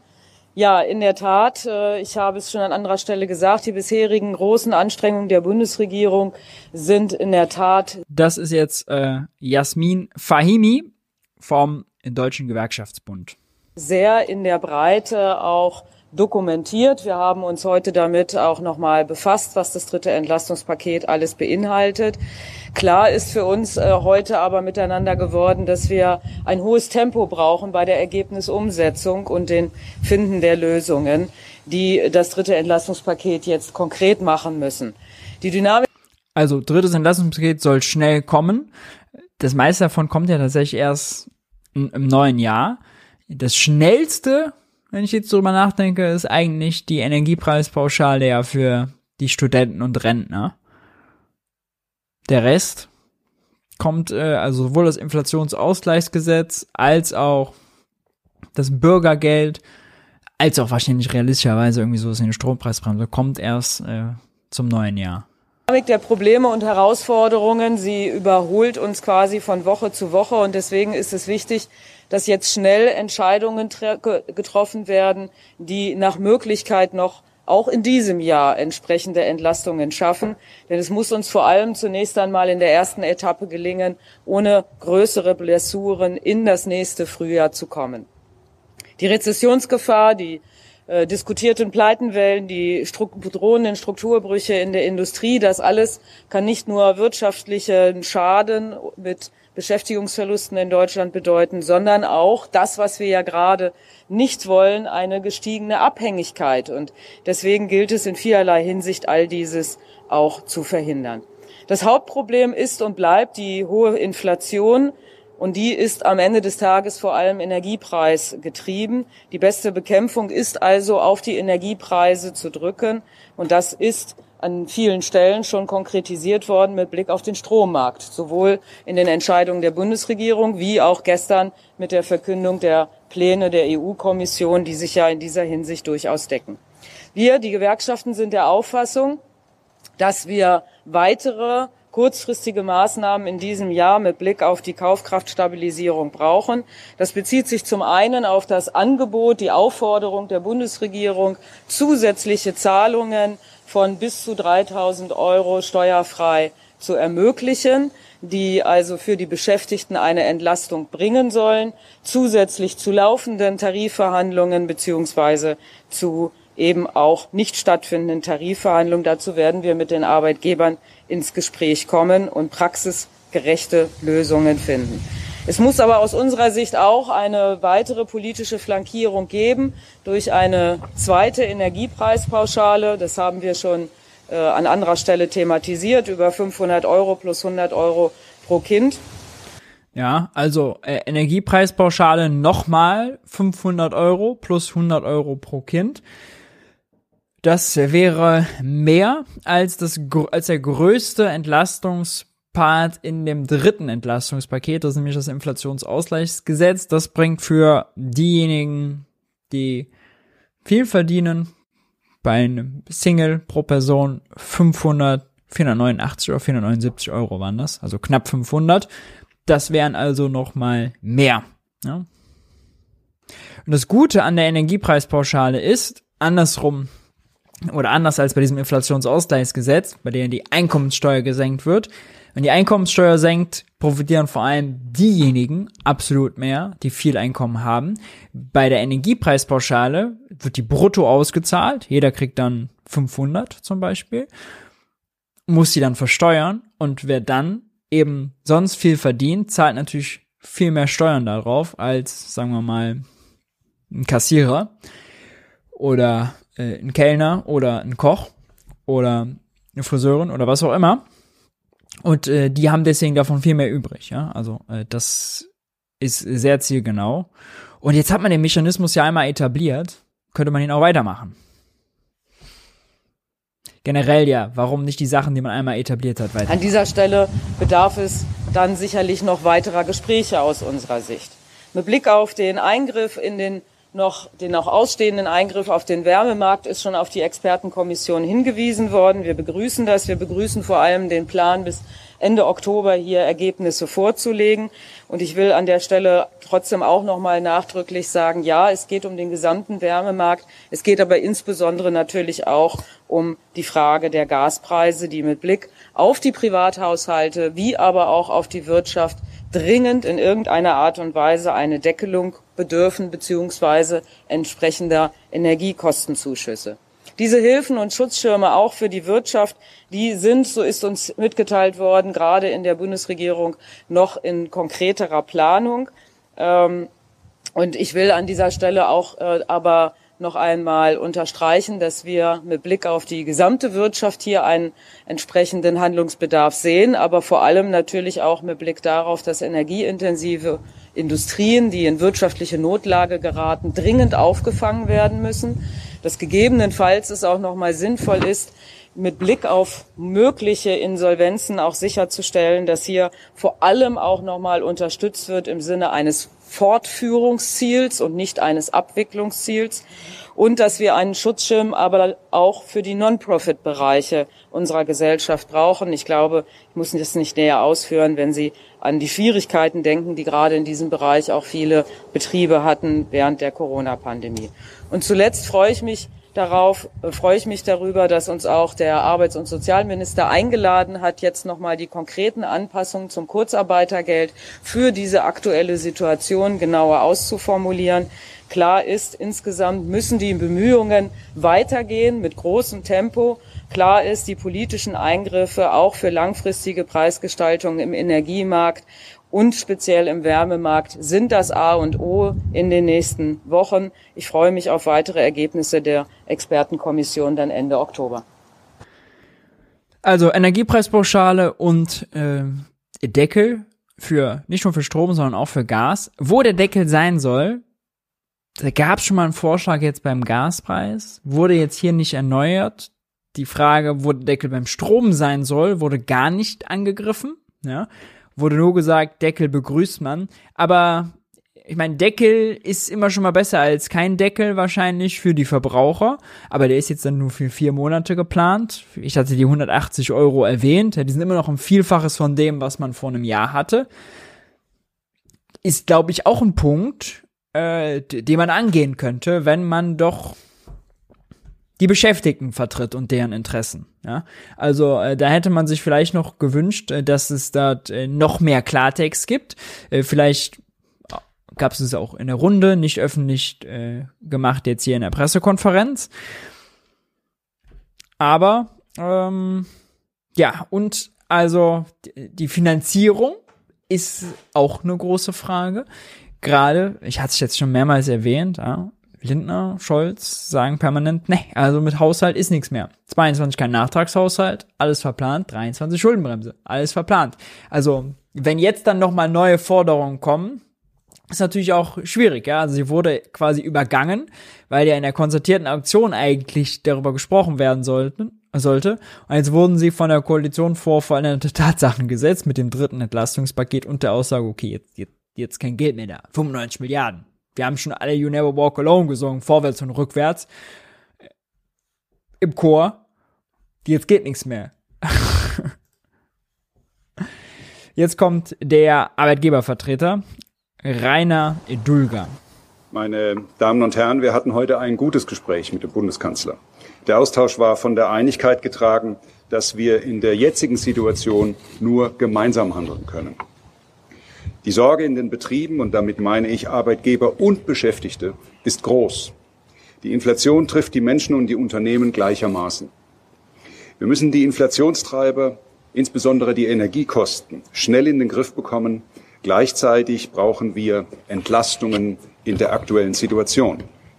Wir freuen uns daher durch, durch den Abbau der kalten Progression mehr Netto vom Brutto bei den Beschäftigten ankommen wird. Ja, das ist der erste Punkt, den er nennt. Abbau der kalten Progression. Das ist dieses Inflationsausgleichsgesetz, bei dem man quasi die Eckwerte der Steuertarife, der Einkommenssteuertarife mit der Inflation anpasst was dazu führt, jeder spart ein bisschen Einkommenssteuer, aber wer viel Einkommenssteuer zahlt, spart natürlich am meisten Einkommenssteuer. Gutverdiener profitieren davon mehr. Ist jetzt das Erste, was ihm einfällt, das Erste, was er nennt. Wir begrüßen auch die Bereitschaft der Bundesregierung, Einmalzahlungen der Arbeitgeber an ihre Beschäftigten frei von Steuern und Abgaben zu stellen. Auch dadurch kommt mehr Geld in den Geldbeuteln der Beschäftigten an. Mir ist jedoch wichtig festzuhalten, dass nicht alle Unternehmen diese Einmalzahlungen leisten können. Viele Betriebe stehen gerade am wirtschaftlichen Abgrund. Manche Betriebe werden das nicht am ersten Tag leisten können und auch nicht in, voller, Höhe. Es ist daher richtig, dass wir diese Einmalzahlung als freiwilliges und flexibles Instrument ausgestalten. Wir haben heute aber nicht nur darüber geredet, wie wir Härten für die Menschen und Betriebe abfedern können. Wir müssen auch die Ursachen der Inflation adressieren. Die Energiekosten sind hier der zentrale Hebel. Meine Vorredner haben es eben schon ausgeführt. Wir müssen kurzfristig das Energieangebot verbreitern. Wir müssen Kohlekraftwerke aus der Reserve holen. Wir müssen mit den Kernkraftwerken in den Streckbetrieb. Wir müssen das Design des Strommarktes anpassen. Und wir müssen aufhören, aus Gas Strom zu produzieren. Jeder Beitrag für niedrigere Energiekosten ist ein Beitrag für eine wettbewerbsfähigere Wirtschaft und einen stabilen Arbeitsmarkt. Jeden Tag, den wir hier schneller vorankommen, ist ein guter Tag für die Betriebe und ihre Belegschaften. Die Bundesregierung hat bereits vieles auf den Weg gebracht, wir freuen uns über die Zusage des Bundeskanzlers, dass es hier kurzfristig noch mehr und noch konkretere Lösungen geben wird. Uns ist bewusst, dass wir uns dabei zeitweise auch von marktwirtschaftlichen Ansätzen trennen. Aber in der jetzigen Situation müssen wir das Notwendige und Mögliche tun, damit das Land weiter stabil bleibt. Vielen Dank. Es war ein sehr bemerkenswerter Satz für den Vertreter der Arbeitgeber. Wir hören noch mal rein. Uns ist bewusst, dass wir uns dabei zeitweise auch von marktwirtschaftlichen Ansätzen trennen. Aber in der jetzigen Situation müssen wir das Notwendige und Mögliche tun, damit das Land weiter stabil bleibt. Vielen Dank. Bemerkenswert, dass er es so abstrakt macht. Äh, er meint damit natürlich die Preisdeckel, die Preise nicht mehr vom Markt, also Großhandelspreise dann schon, aber die Verbraucherpreise nicht mehr vom Markt bestimmt werden, sondern greift der Staat ein und deckelt sie. Dass jetzt sogar er, dass jetzt sogar die Arbeitgeberseite das befürwortet, bevorzugt. Weil ein Preisdeckel ist natürlich auch immer eine Gefahr für die Einkommen, zum Beispiel der Gasversorger, ja. Ähm, sehr spannend, sehr spannend. Wir leben in äh, spannenden Zeiten. Alte Gewissheiten werden in Frage gestellt. Und damit kommen wir von der Bundesebene weg, nicht so ganz, aber ein bisschen, hin zu Niedersachsen. In Niedersachsen wird bald gewählt und ähm, Tilo macht eine Interviewreihe dazu mit den Spitzenkandidaten. Hier ist jetzt die grüne Spitzenkandidatin zu Gast, Julia Wille Hamburg. Und es geht äh, um Entlastungen. Tilo hatte sie hier äh, gerade gefragt, ob denn noch nicht noch mehr passieren muss und ob denn Bürgergeld reicht und und und und teilweise hatte sie äh, zugestimmt, aber dann kommen sie an einen Punkt, wo sie merken, okay, natürlich, ja, Entlastungen schön und gut, aber äh, wie bezahlen, ja? Die Länder haben eine strengere Schuldenbremse, die Kommunen haben teilweise Schuldenprobleme und genau hier steigen wir jetzt mal ein ins Gespräch. Eine wichtige Rolle spielen ja auch die Kommunen in jedem Bundesland. Ähm, bundesweit zwei Drittel der Gesamtinvestitionen müssen die Kommunen leisten. Gleichzeitig äh, sind viele Kommunen in Deutschland überschuldet. Wie sieht's denn in Niedersachsen aus? Das ist in Niedersachsen auch ein großes Problem. Ähm, und das hat sich auch noch verschärft, weil natürlich viele der Corona-Ausgaben an den Kommunen hängen geblieben sind und auch die Aufnahme der Geflüchteten aus der Ukraine hat das Land den Kommunen nicht finanziert. Also das heißt, die sind da derzeit komplett auf den Kosten sitzen geblieben. Hm. Und gleichzeitig gibt es eine Kommunalaufsicht, die von der anderen Seite sagt, du, du, du, du darfst keine Schulden machen. Und genau das.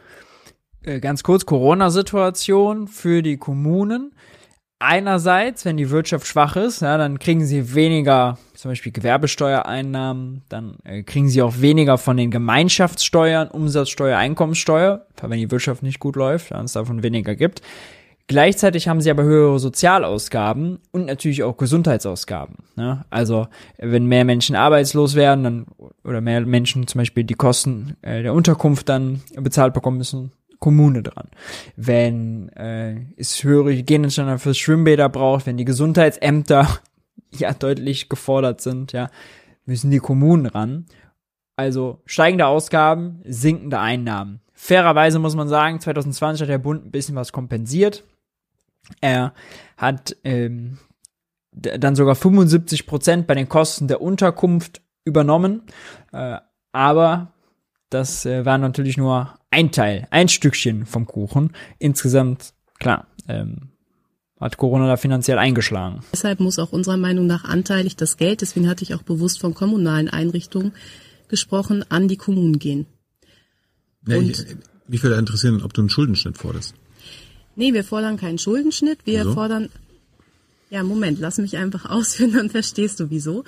Ähm, unserer Meinung nach ist es an der Zeit, dass wir diese Frage von kommunalem Finanzausgleich und wie viel Geld geben wir den Kommunen komplett neu bearbeiten und das mit allen Fraktionen. Und deswegen fordern wir eine Enquete, die im ersten Jahr nach der Landtagswahl einmal guckt, was sind eigentlich freiwillige Leistungen? Sind die zu Recht freiwillige Leistungen? Ne? Stichwort soziale Ausgaben, Kultur. Und dann zu schauen, äh, wenn das doch alles nicht freiwillige Leistungen sind, wie viel müssen wir dann eigentlich den Kommunen geben, damit sie über die Runden kommen und ihre Aufgaben erledigen können. Schwimmbäder zum Beispiel stehen oft zur Disposition, weil sie sagen, äh, ne, weil Kommunen sagen, sie können sich die dann nicht mehr leisten. Und weil du das Thema Investitionen angesprochen hast, äh, wir wollen einen Niedersachsenfonds auf den Weg bringen. Also wir wollen auch im Rahmen der Schuldenbremse eine Milliarde Euro in einen Fonds geben und darf das hebeln für 10 Milliarden Euro Investitionen. Mhm. Und weil du ja gerade ausgeführt hast, dass ein Großteil mehr als die Hälfte der Investitionen über Kommunen passieren, wollen wir, dass die Kommunen auch für ihre Investitionen an diesem Fonds partizipieren können. Und ja, damit immer, also ich habe tatsächlich Fonds, Fonds, Fonds, ja, überall werden irgendwelche Fonds gegründet. Otto Normalo hat überhaupt keinen Plan, was da wirklich von sich geht ähm, nur um irgendwas zu umschiffen. Ja, also dieses immer irgendwelche Fonds, irgendwelche Sondervermögen zu gründen, um dann irgendwelche Formalie einzuhalten oder zu umgehen, finde ich aus Demokratiesicht und aus Verständlichkeit für äh, die Bevölkerung, für die Bürger, äh, die eben nicht 24-7 sich mit Berliner Politikblase oder äh, Jung Naiv Wirtschaftsbriefing befassen, äh, sondern eben ihren Alltag zu bewältigen haben, äh, wirklich problematisch. Ja, weil dann, da verliert man natürlich total den Überblick, was da abgeht. Betrifft jetzt aber nicht nur Niedersachsen und nicht nur Sie, sondern ist eher ein genereller Wollen wir Ihnen für Investitionen gezielt Geld geben? Aber das Problem ist ja gerade bei den Kommunen, entweder wenn sie irgendwas investieren müssen oder auf irgendwelche Förderprogramme vom Land oder Bund zugreifen wollen, die müssen ja immer noch einen Eigenanteil einbringen. Und wenn sie verschuldet oder hochverschuldet sind, können sie das noch nicht mal machen. Guter also dann Punkt. kann 80 Prozent der Bund oder das Land für ein Schwimmbad bezahlen, Aber die Kommune kann sich das Schwimmbad auch die 20 Prozent nicht leisten. Darum wundert mich, warum ihr jetzt keinen Schuldenschnitt fordert.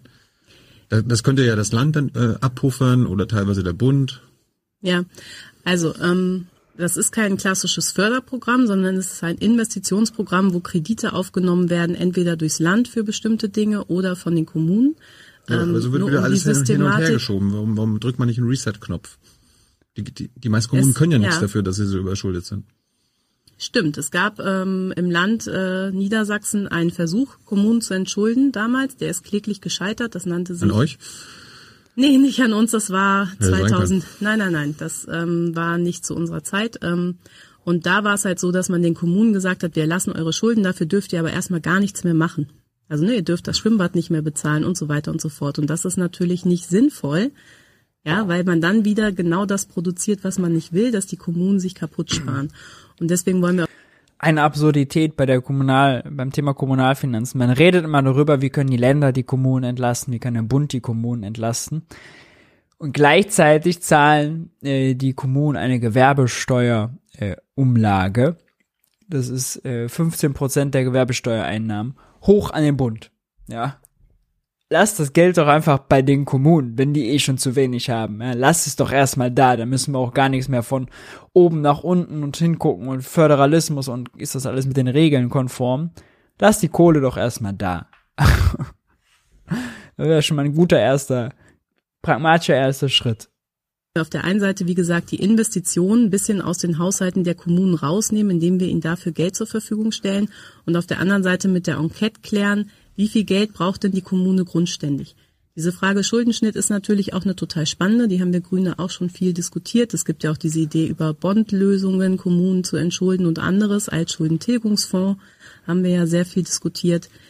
Da geht es zum Beispiel darum, äh, das Land kann sich günstiger verschulden als die Kommune. Das Land verkauft eine Landesanleihe zu einem günstigen Zins für sehr langen Zeitraum. Und das Geld nimmt, gibt das Land dann quasi äh, nimmt das Land, um die Schulden der Kommune zu tilgen und die Kommune ist dann nicht mehr bei der Bank zum Beispiel verschuldet. Wurde vor allem halt genutzt, um äh, so, ja, Kassenkredite nennt sich das, ja, so kurzfristige Kredite zu tilgen, die dann höheren Zinssatz haben. Ähm, und dann ist die Kommune halt beim Land verschuldet. Ja, ist quasi eine, eine Umschichtung für die Kommune nur. Sie hat jetzt dann äh, einen neuen äh, Gläubiger, aber ist also ist ist natürlich ist jetzt nicht der ganz große Schritt. Ja, es hilft natürlich in gewisser Weise. Klar, gerade bei den Kommunen, die eben eine hohe, sehr hohe Zinslast haben, man kann die Zinslast damit bisschen drücken. Das ist schon gut. Äh, das ist schon gut.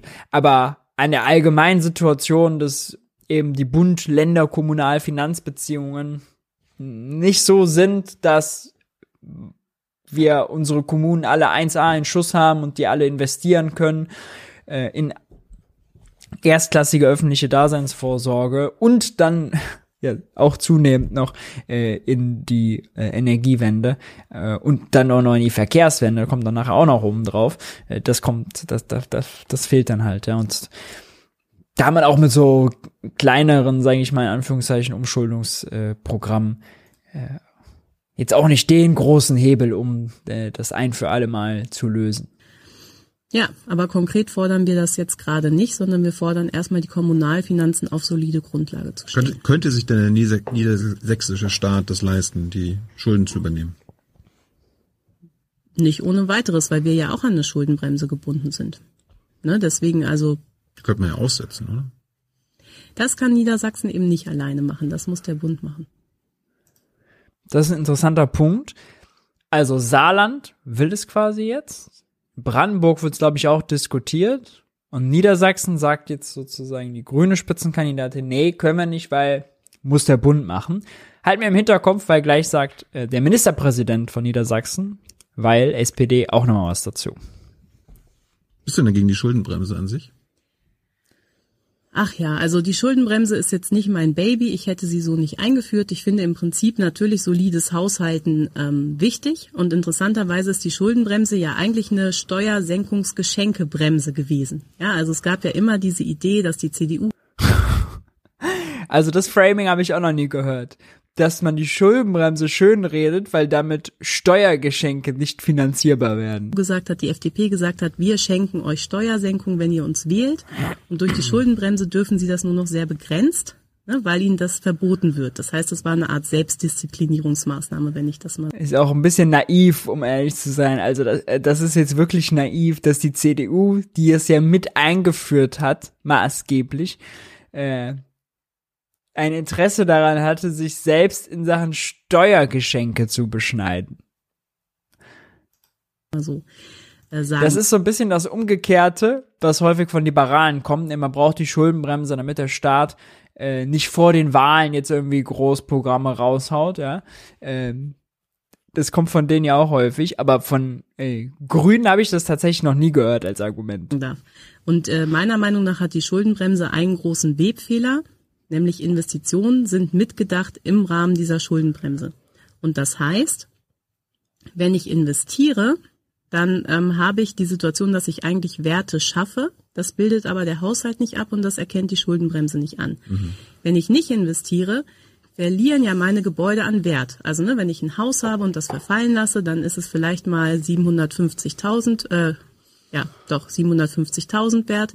Irgendwann ist es 500.000 wert, irgendwann ist es 250.000 wert. Und das berücksichtigt die Schuldenbremse nicht. Das heißt, derzeit macht Niedersachsen mit diesem CDU-Finanzminister, den wir haben, jedes Jahr neue Schulden, weil er seinen Bestand nicht saniert. Und gleichzeitig investiert er nicht in die Zukunft, was auch künftig teuer wird. Und die Schuldenbremse kennt aber dieses Investitionssystem nicht. Ja, und deswegen ist da meiner Meinung nach ein Fehler, weil man eigentlich Zukunftsinvestitionen ausnehmen müsste von der Schuldenbremse. Und meiner Meinung Ja. nach. Wenn das die Logik ist, dann müsstest du ja nicht Gegnerin Schulde, der Schuldenbremse sein, weil bevor es die Schuldenbremse gab, war das ja die Regel. Richtig. Und des Ja, der alte halt, äh, 115er im äh, Grundgesetz, Artikel im Grundgesetz, der sah nämlich genauso aus, ja. Haushalt ausgeglichen, äh, aber äh, Investition oder Nettokreditaufnahme ist in Höhe der Investitionen erlaubt. So ungefähr. war deswegen finde ich, hat sie da einen Webfehler. Und deswegen wollen wir ja auch diesen Investitions Da hat sie einen Webfehler und Tilo will natürlich darauf hinaus, sie hat keinen Webfehler. Das ist ja gerade der Kern der Schuldenbremse, was die Schuldenbremse von dem alten Grundsatz, äh, Grundgesetzartikel unterscheidet. Wenn man also dagegen ist, muss man doch für das sein, was es vorher gab.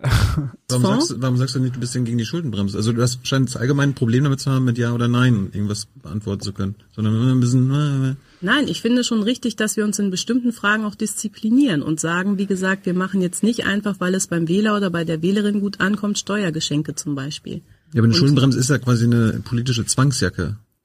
Du bist nicht gegen die, grundsätzlich gegen diese Zwangsjacke, in die man sich steckt. Vor allem dagegen zu sein, um Steuergeschenke zu verhindern, während man gleichzeitig ja für hö- höhere Sozialausgaben, für äh, auch höhere Konsumausgaben ja ist ja nicht nur Investitionen, weil wir müssen ja nicht nur mehr Schulen bauen, wir brauchen ja auch mehr Lehrer, wir müssen mehr Pfleger bezahlen und und und. Ja, das sind alles aus haushalterischer Sicht Konsumausgaben, nicht Investitionsausgaben, Konsumausgaben. Ja. Wie kann man dafür sein und gleichzeitig für die Zwangsjacke Schuldenbremse, die man nur bei Investitionen lösen will? Das ist äh, ein gewisser Widerspruch.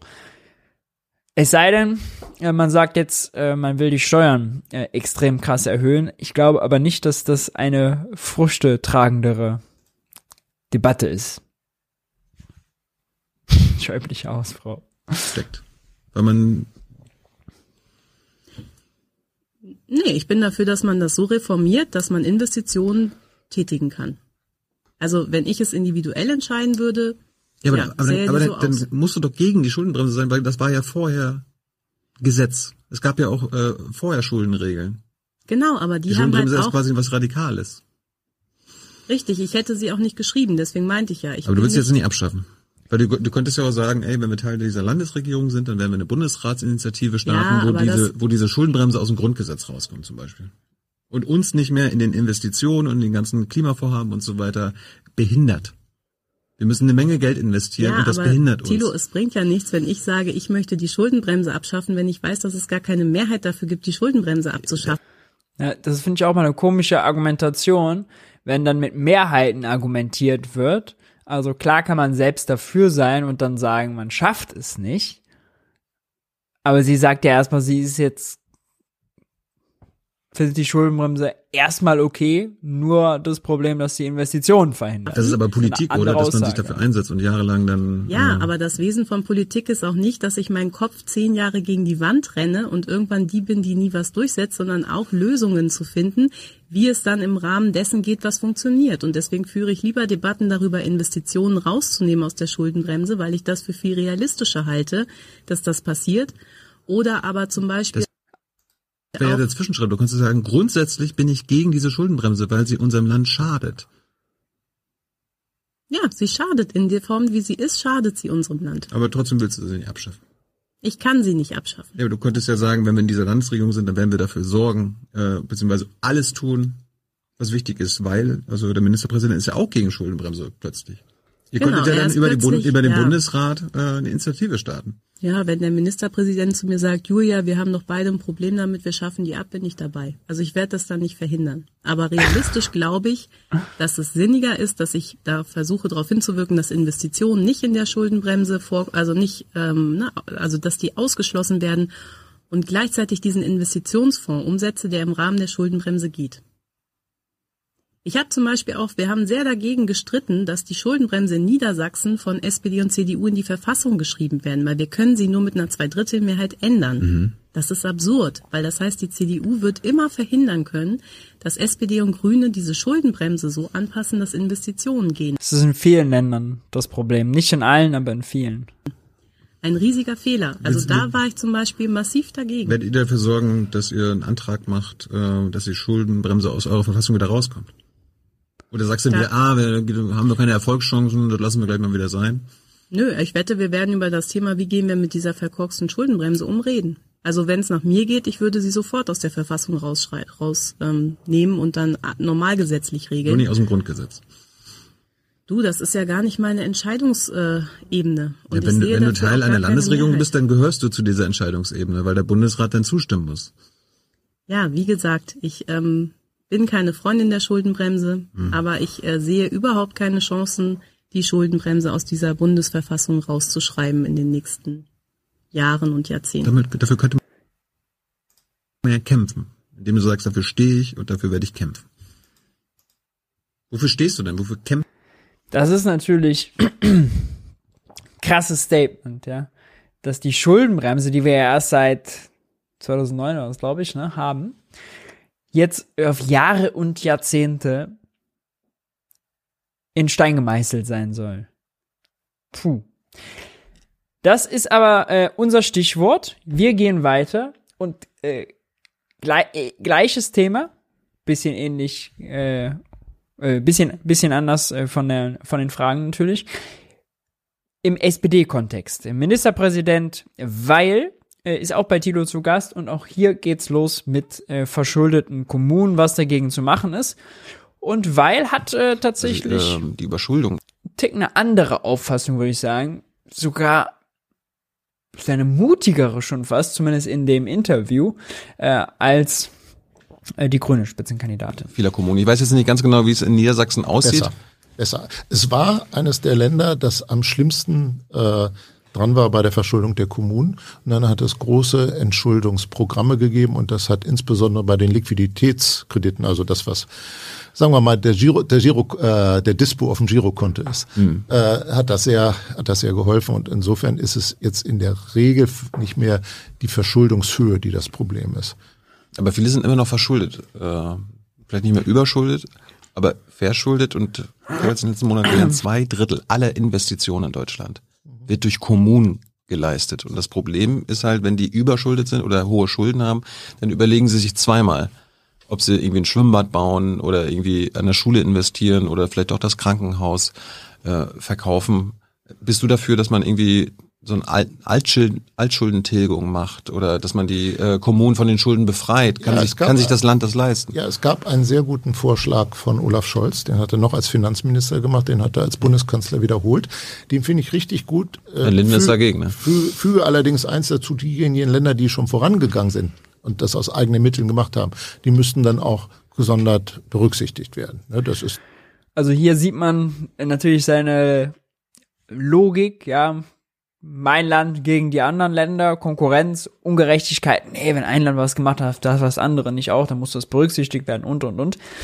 Interessant ist aber hier nochmal der Punkt vorher, dass Christian Lindner dagegen ist.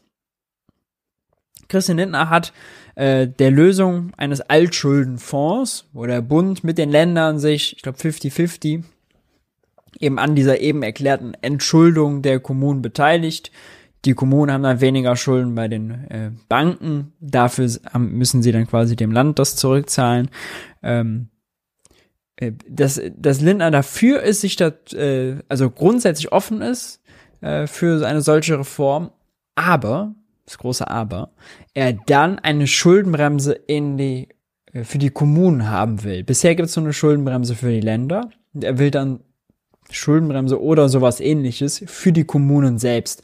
Ja, also er lockt sie quasi hier mit einer Reform und wenn sie dann zugreifen, nimmt er den Arm her und steckt sie komplett in den Sack und äh, dann äh, haben, sie, haben sie auch eine Schuldenbremse am Hals.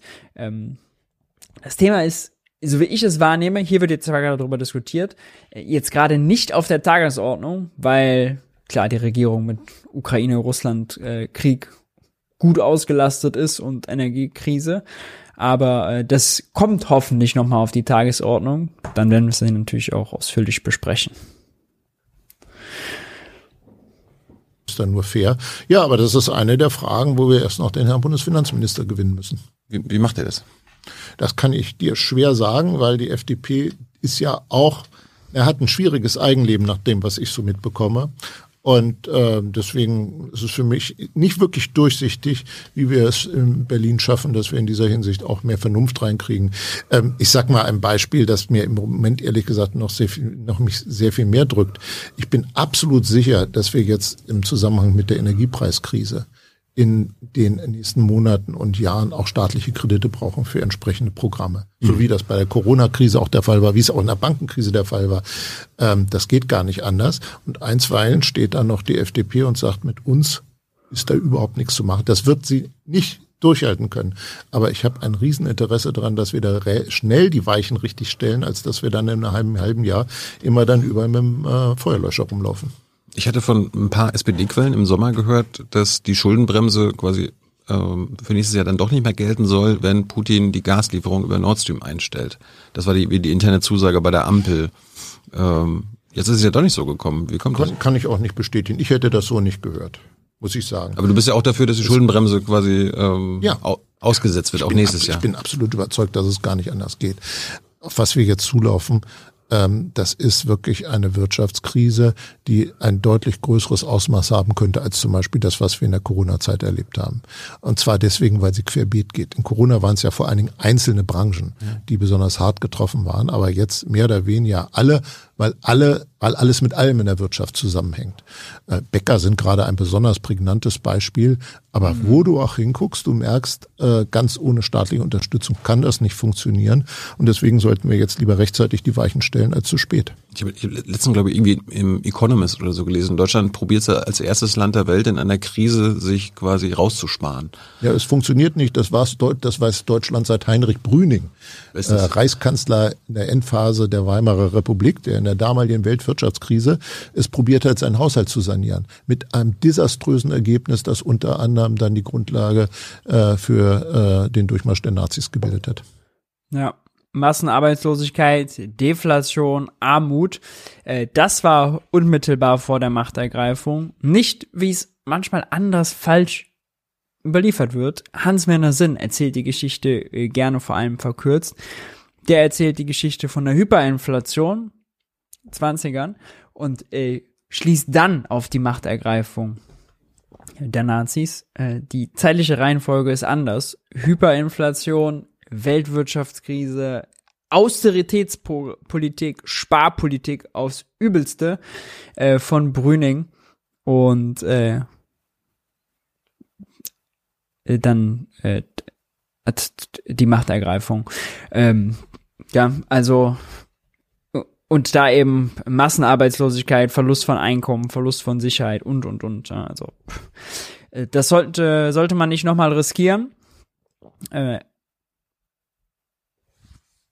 Das wäre wirklich, äh, das wäre wirklich äh, bitter. Ich fand es aber, äh, mir jetzt zurückzukommen, äh, interessant, dass er äh, das so klar sagt. Ja, die Schuldenbremse muss nochmal ausgesetzt werden. Und um sie auszusetzen, weil ich hatte ja gerade im Chat gesehen, ähm, äh, dass äh, hier sozusagen gesagt wurde, dass es dafür eine Zweidrittelmehrheit bräuchte. Das stimmt tatsächlich nicht. Also für die Aussetzung der Schuldenbremse bräuchte es nur eine einfache Kanzlermehrheit. Ähm, das kann die Ampel also selber machen. Ja? Ähm, die Abschaffung oder Reform bräuchte eine Zweidrittelmehrheit. Da braucht man dann die CDU. Das ist natürlich richtigerweise äh, nicht möglich. Aber also wir haben Krise, ganz klar die wird jetzt gerade auch noch größer. Wir sind, das dicke Ende ist noch nicht da. Ähm, das könnte die Ampel einfach machen.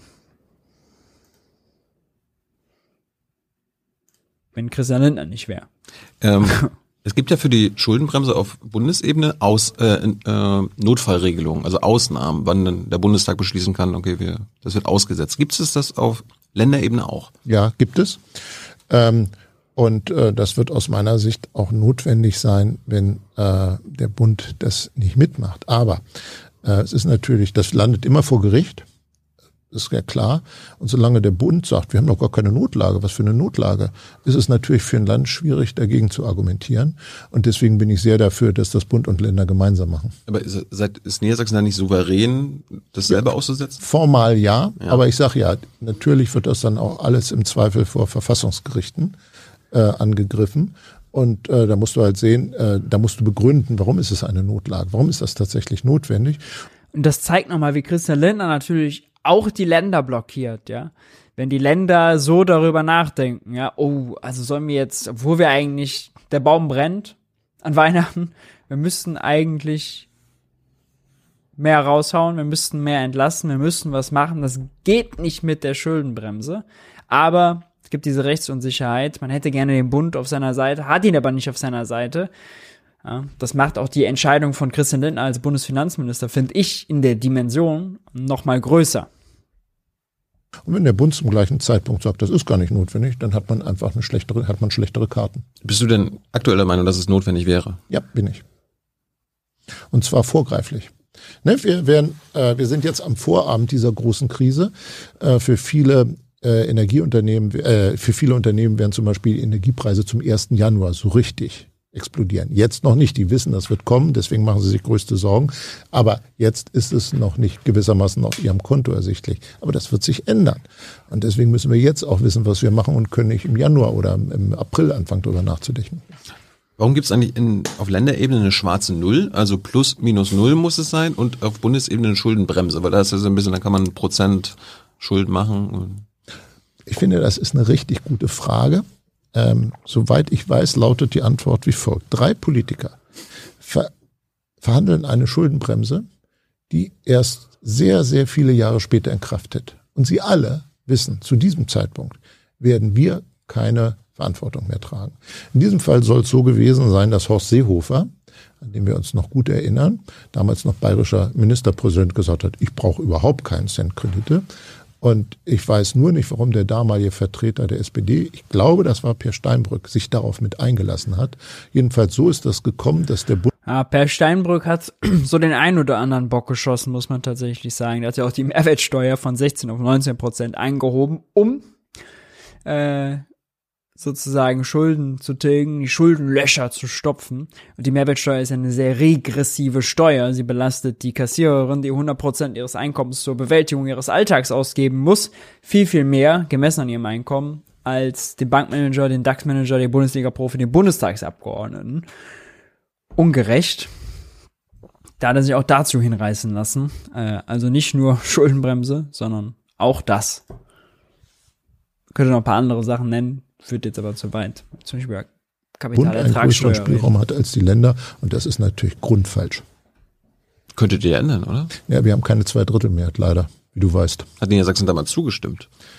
Das nehme ich mal stark an. Das war eine schwarz-gelbe Landesregierung zu dem Zeitpunkt. Deswegen möchte ich es mal stark annehmen. Kannst du dich noch äh, an Zeiten erinnern, da warst du vielleicht nicht, nicht Ministerpräsident, wo Niedersachsen keine schwarze Null zu befolgen hat? Ja, das war, stimmt. War da mehr, mehr möglich?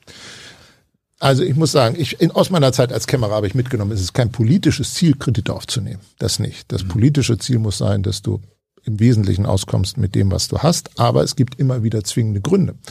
Ähm, wenn wir jetzt zum Beispiel sehen, dass bei uns der Gebäudebestand des Landes, zum Beispiel Hochschulen, dass der echt leidet, dann ist es wirtschaftlicher jetzt kräftig zu investieren und nicht darauf zu warten, dass man in 20 oder in 10 Jahren die ganzen Häuser neu bauen muss. Und das ist ja nur ein Beispiel von relativ vielen. Das heißt, es gibt gute Gründe dafür, das zu machen. Ähm, du hast gefragt, wie war es früher? Da würde ich sagen, teils, teils. Teils ist da tatsächlich mehr investiert worden. Äh, teils war es auch naja, vielleicht dann eben eine Phase, wo man gesagt hat, das, das können wir uns leisten. Ähm, ich glaube, man muss es wirklich sehr strikt auf Investitionen begrenzen. Na klar. Ich, ja, na, so klar ist es nicht. Es gibt ähm, es gibt ja Leute, die sagen, also. Das sind ja gute Schulden, kann man ja sagen. Ja, genau. Ja, ja, wir sind uns einig. Also lieber Aber, jetzt investieren, als jetzt warten, bis. Schade, dass er den Satz nicht ausgeführt hat. Es gibt ja Leute, die sagen, auch Schulden für Konsumausgaben, ja, für Entlastungen, für Energiepreispauschale, für Bürgergeld, für Lehrer anstellen, für Pfleger anstellen. Ja, gibt's Leute, die auch dafür argumentieren, dass auch dafür der Staat mal mehr ausgeben sollte, als er einnimmt. Hm? Gibt es.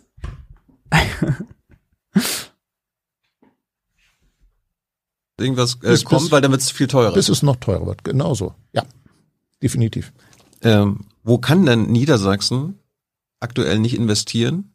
Oder Geld ausgeben, wo, wo ihr es gerne tun würdet, weil Spannende ihr die schwarze Frage. Null einhalten müsst? Also, äh, weil wir zum Beispiel, also wir müssten mehr tun im Bereich der Landesgebäude, Hochschulen, Polizeireviere etc. etc. Wir müssten mehr tun im Bereich der Krankenhäuser. Die sind ja in vielen Fällen im kommunaler oder frei gemeinnütziger Hand, aber die Investitionen, die soll das Land tragen. Und da tun wir zu wenig, weil also auch da, ne? Jetzt nach leerer Corona-Krise, wenn man sowas hört, im Gesundheitssystem zu sparen. Da sind Investitionsbedarfe. Wenn wir doch die Handwerker und die Ingenieure haben und das Know-how, ja, dann sollte man das doch machen. Aber es kann ja sogar sein, dass die fehlen.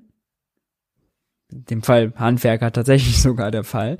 Aber äh, wenn man noch nicht mal das Geld ausgibt, noch nicht mal die Bestellung tätigt, ja, den Auftrag vergibt, dann kommt man ja gar nicht erst dazu. Und weil er eben sagte, also Schulden machen sollte kein politisches Ziel sein oder so, das ist natürlich richtig. Ne? Äh, Schulden nicht zu machen, wird aber ja gerade zum politischen Selbstzweck erhoben, wenn man auf Länderebene so eine harte Schuldenbremse hat. Da sind ja die realen Bedarfe, die er jetzt hier nennt, ja, äh, öffentliche Gebäude, Investitionen in Krankenhäuser, die kommen dann hinten an, um das, dem den, äh, die Schuldenbremse oder die schwarze Null als Selbstzweck ausgeglichener Haushalt, solider Haushalt aus konservativer finanzpolitischer Auffassung zu erfüllen. Nicht, weil es um die Sache geht, ja, oder weil es um den konkreten Bedarf geht, sondern eben rein um die Zahl, richtige Zahl im Haushalt zu haben. Weil wir eben uns nur mit den Mitteln, die wir haben, auf wenige Projekte beschränken können, aber die anderen, die äh, verschlechtern sich in ihrem Zustand dann eben. Mhm. Ähm, wir müssen auch mehr tun im Bereich sozialer Wohnungsbau, und zwar als Land, weil wir merken, dass da ähm, im Moment die Mittel zwar da sind, aber sie werden nicht abgerufen. Ähm, Warum? Weil man, also, weil die Wohnungswirtschaft mit dem höherwertigen Wohn, äh, Wohnraum auch einfach besser verdienen kann, muss man sagen. Und ähm, da muss man sagen, es sind natürlich auch die Baupreise etc. wahnsinnig gestiegen. Also es ist auch objektiv schwerer geworden. Aber äh, wir müssen unbedingt zu einem Zustand zurückkehren, den äh, Schwarz-Gelb mal Anfang der 2000er Jahre beendet hatte. Da hatte das Land eine eigene Wohnungsbaugesellschaft und die ist privatisiert worden. Das war grottenfalsch. Ich wollte gerade fragen, echt? Ja, und zwar aus heutiger Sicht zu einem Spottpreis. Also da im Nachhinein kannst du nur tief in die Tischkante beißen. Aber egal, äh, wir müssen das haben, weil das System, das wir haben, äh, ist meines Erachtens einfach falsch. Wir fördern, wir, wir, fördern immer den Bau einer Wohnung, für die wir anschließend ein Belegungsrecht haben oder die Miete reduziert ist. Mhm. Aber nur für eine befristete Zeit. Und wenn diese Zeit abgelaufen ist, dann kannst du entweder von vorne anfangen mit der Förderung oder aber ähm, die Wohnung fällt eben aus, äh, wird behandelt wie im freien Wohnungsmarkt, also mit entsprechend höheren Mieten. Das erleben wir gerade in Niedersachsen. Wir haben wirklich einen Bedarf nach bezahlbarem Wohnraum und gleichzeitig wird die Zahl der Billigrechte kleiner. Und da möchte ich lieber möglichst viele Wohnungen im öffentlichen Eigentum haben, dann haben wir es nämlich auf Dauer. Mehr Geld für die Länder könnte man ja auch über eine Vermögensteuer bekommen. Ah, das hören wir noch Weil ich meine, die würde ja äh, exklusiv den Bundesländern zur Verfügung stehen. Wo ist denn deine Bundesratsinitiative? Auch die hat es alles schon gegeben. Das ist ja, ich glaube, jetzt in fünf SPD-Wahlprogrammen auf Bundesebene gewesen. Ähm, es lässt sich, hat sich jeweils nicht durchsetzen lassen. Ähm, und ja, das, das muss ich so zur Kenntnis nehmen. Also ich sehe im Moment auch keine Chance für eine Vermögensteuer, ehrlich gesagt. Aber eigentlich, äh, die bräuchte es doch. Ja, Aus- die, aus auf, die, auf, die, auf die eine oder andere Weise dafür zu sorgen, dass dieses auch wirklich sehr, die großen Vermögen, die wir in Deutschland ja haben. Auch in Niedersachsen das, wahrscheinlich. Ja, natürlich, überall. Also wir sind ja eine alles in allem wohlhabende Gesellschaft. Nicht überall und es gibt viel Armut, aber also insgesamt gesehen ist es schon eine recht wohlhabende Gesellschaft. Mhm. Und äh, dass man da auch sagen muss, dass es diejenigen, die nun wirklich viel Geld haben, die es da auch noch mehr für das Gemeinwesen beitragen müssen, sehe ich so. Aber Stand jetzt leben wir Von da gleich Kontrastprogramm FDP äh, ist jetzt ein kürzerer Ausschnitt und Ansonsten eher von passt aber sehr gut dazu. Christian Lindner. Ah, aber gut, der ist ja auch dein der, der ist ja nicht hier heute. Ne? Aber, Nee, aber du vertrittst Diesmal die Frage schon äh, Zuschauerfrage vertreten, äh, nicht von Thilo, sondern von the one and only Hans. es in dem Punkt gerade ganz gut. Interessant. Ähm, so. Ist es, äh, wir kommen jetzt zu weiteren Zuschauerfragen. Ist es deiner Meinung nach fair gegenüber der jungen Generation, keine Schulden für notwendige Investitionen aufzunehmen? Äh, ich habe natürlich den Fehler gemacht und habe ähm, gar nicht vorgestellt, das ist Stefan Birkner von der FDP. Ja. Spitzenkandidat. ähm, also äh, wichtig ist, wir müssen notwendige Investitionen machen. Das ist das Erste. Das sehen wir in Niedersachsen übrigens ganz deutlich. Da sind sich eigentlich alle einig, ne? Das ist auch mal interessant festzustellen. Ähm, dazu haben wir auch ein, ein eigenes Modell entwickelt, ähm, wie wir äh, öffentliche Investitionen, zum Beispiel in Uni Universitäten, die haben gewaltig, vier, vier Milliarden alleine die Gebäude, glaube ich, äh, einen Investitionsbedarf, wo wir sagen, wir müssen ähm, staatliches Geld nehmen, wir müssen ÖPP-Projekte, also auch privates Kapital ähm, mobilisieren und wir müssen ähm, das vorhandene staatliche Geld besser nutzen. So äh, ganz kurz. Also äh, ÖPP ja, heißt quasi gleich die Privaten damit reinzuholen in äh, ja eigentlich die öffentlichen Investitionen äh, und sie daran zu beteiligen. Ne? Äh, man verspricht man sich dann davon, weil die auch profitorientiert sind, dass es dadurch wirtschaftlicher wird und eben dann muss das für den Staat günstiger, wenn er nicht alles selber bezahlen muss. Aber äh, gibt es so den einen oder anderen äh, manches funktioniert, äh, häufig funktioniert es aber nicht. Und das Problem ist, wenn sch- staatliche Ebenen, wie jetzt hier zum Beispiel das Land, das machen müssen, weil sie eben dazu gedrängt sind zu sparen, da machen sie sich natürlich sehr angreifbar. Ja? Haben sie eine schlechte, sehr schlechte Verhandlungsposition für diese äh, gemeinsamen ÖPP-Projekte. Dann können wir ausweiten bei Bedarf. Ähm, so, und ähm, da, dann, ähm, also das, das, die öffentliche Investition muss kommen.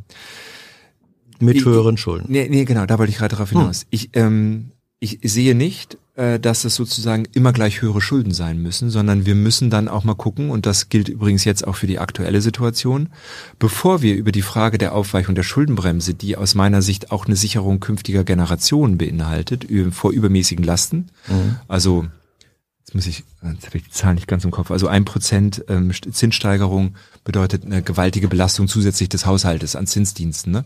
Ähm, das nimmt, nimmt die Handlungsspie äh, Handlungsspielräume künftiger Haushalte. Deshalb ist die Schuldenbremse, glaube ich, auch ein sicherendes In- Instrument, um Handlungsfähigkeit künftiger Generationen, auch auch schon in der nächsten Legislaturperiode, ähm, Generationen überhaupt erst zu sichern. das Argument würde stimmen, wenn er sah, wenn wenn wenn wenn äh, gilt, dass niedriger Schuldenstand auch niedrige Zinsbelastung bedeutet. Aber jetzt gerade sehen wir ja das Gegenteil. Ja, wir sehen, äh, dass zum Beispiel Griechenland, ja, die haben heute hatten während der Corona-Krise einen höheren Schuldenstand als nach der Finanzkrise. Soll man gar nicht meinen. Ähm, nach der Finanzkrise waren aber die äh, Zinsen, vor allem für die griechische Staatsanleihen, extrem hoch. Und jetzt in der Corona-Krise waren sie teilweise bei 0,5 Prozent. Warum? Weil die Europäische Zentralbank über äh, das Zinsniveau maßgeblich entscheidet. Die entscheidet, ob es äh, ein großes Ausfallrisiko gibt oder nicht. Und in der Corona-Krise hat sie mit diesem großen Anleihekaufprogramm, PEP hieß das in Abkürzung, dafür gesorgt, dass ähm, dass die Banken eben keinen Ausfall von europäischen Staatsanleihen befürchten müssen, ja, und dann ist der Zins auch niedrig, unabhängig vom Schuldenstand. Japan hat 250 Prozent Schulden, da geht keiner davon aus, dass eine Staatsanleihe nicht bedient wird. Äh, Japan äh, hat zudem in eigener Währung verschuldet, ja, ähm, und die eigene Zentralbank hat auch da große Anleihekaufprogramme. Zinsen extrem niedrig, obwohl Schulden hoch. Also so dieser Zusammenhang, hohe Schulden gleich hohe Zinsen, Stimmt nicht. Und hohe Zinsen sind natürlich auch nur dann eine Belastung für den Haushalt, wenn sie auf Kosten anderer Ausgaben gehen. Also wenn man eine Schuldenbremse hat, ja, dann kann man hat man Kuchen, den kann man ausgeben, so und dann je größer das Stück für Zinsen, desto kleiner bleibt äh, das äh, so kleiner äh, ist das Stück, was für den Rest übrig bleibt. Zinsen sind aber ja einer, wenn man jetzt mal makroökonomisch drüber nachdenkt, ja eigentlich nur Ausgaben wie alle anderen Ausgaben auch. Ne? Äh, nur Zinsausgaben sind sehr ungezielte, unproduktive Ausgaben. Ja, die gehen an die Halter von Staatsanleihen. Wer hält Staatsanleihen? Zentralbanken, Banken, Versicherungen, äh, Fonds, Investmentbanken im Inland, im Ausland und, und, und. Bis das Geld, was da ausgegeben wird, in der Realwirtschaft ankommt und beim Bäcker Lutze ein Brötchen kauft oder eine Windkraftanlage baut, muss viel passieren, ja. Deswegen äh, sind Zinsausgaben chronisch unproduktiv und nicht zielgerichtet, anders als wenn der Staat quasi das gleiche Geld sofort ausgeben könnte. Das ist ein Punkt.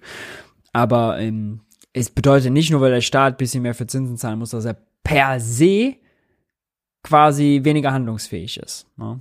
Und nur weil er mehr Schulden hat, heißt auch nicht per se, dass die Zinslast höher ist.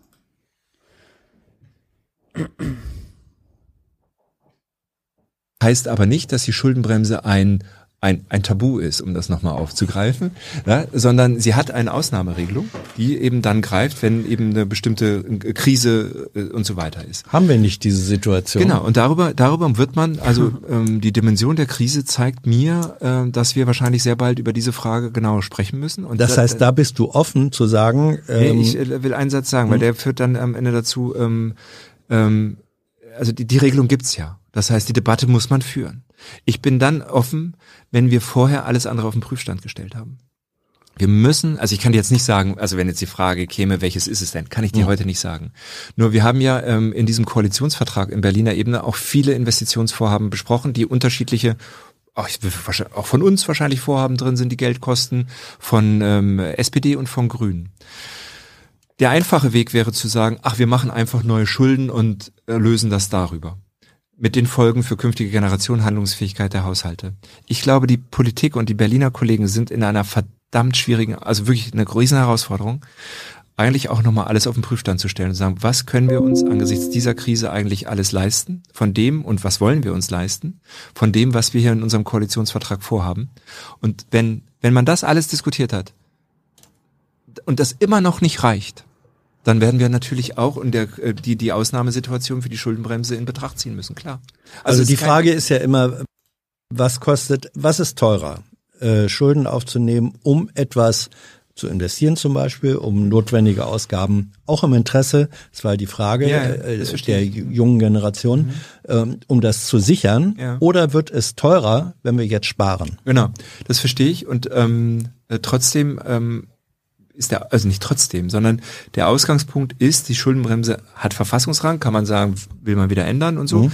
Ich finde, sie hat einen guten Grund, weil sie eben gezeigt hat, dass wenn man ein solches bremsendes Element nicht hat, ähm, eben, ich sag mal, nicht nur die zwingend notwendigen Investitionen gemacht werden, sondern eben auch mit Geld sehr, sehr locker umgegangen wird. Soll er mal ein paar Beispiele nennen?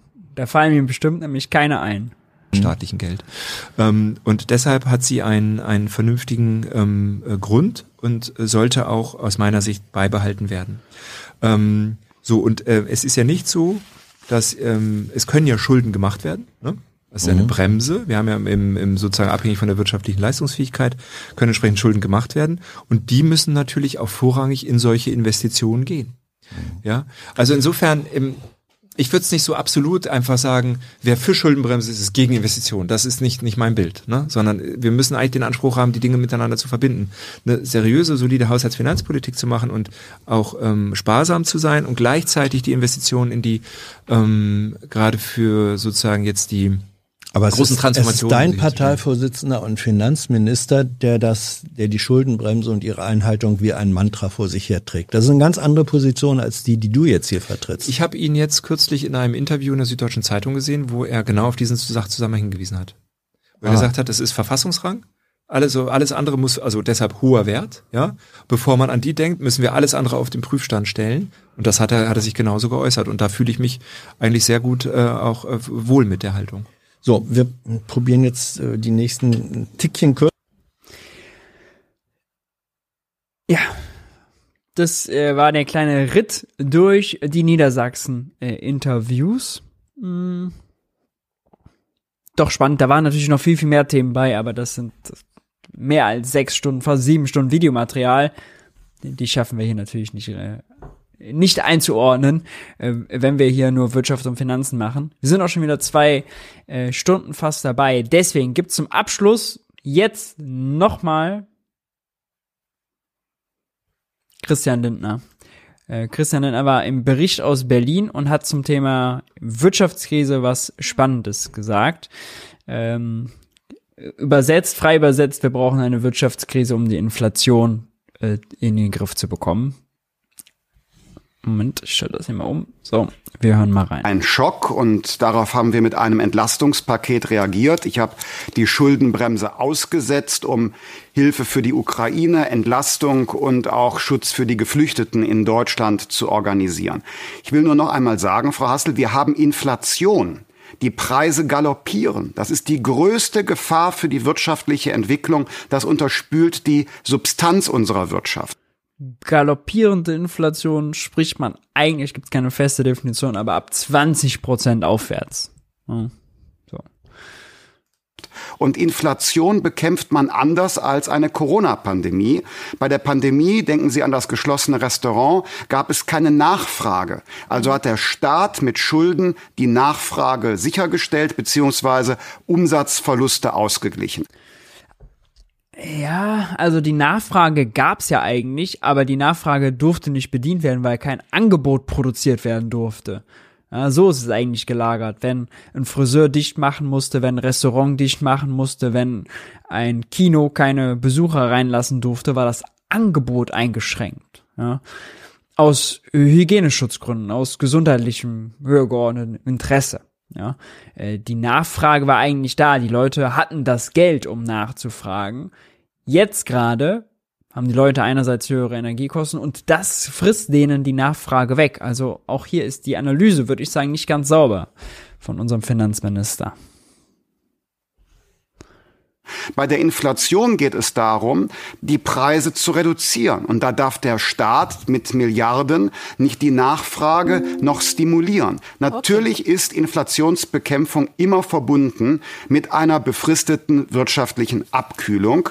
Aber Natürlich ist Inflation immer damit verbunden, einer befristeten wirtschaftlichen Abkühlung. Das ist eben der Preis, diese Inflation zu stoppen. Was wir leisten können, ist gesunde Betriebe, gesunde Existenzen schützen. Kein Betrieb soll, obwohl er eigentlich gesund ist, ähm, aus dem Markt ausscheiden. Wir können soziale und müssen soziale Härten bei den Menschen abfedern. Niemand wird im Winter, wird im Winter frieren oder hungern aus finanziellen Gründen. Gut. Aber wir können nicht mit geliehenem Geld wie bei der Corona-Pandemie arbeiten.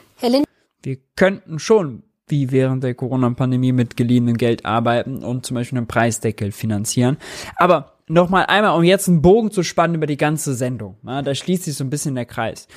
Christian Lindner will sparen. Christian Lindner findet gut, wenn die EZB, die Europäische Zentralbank, den Zins anhebt. Alles wirkt über den Mechanismus. Man muss die Wirtschaft jetzt lahmlegen, ihren Knüppel zwischen die Beine halten, sie ausbremsen, sie abkühlen, um Inflation zu bekämpfen.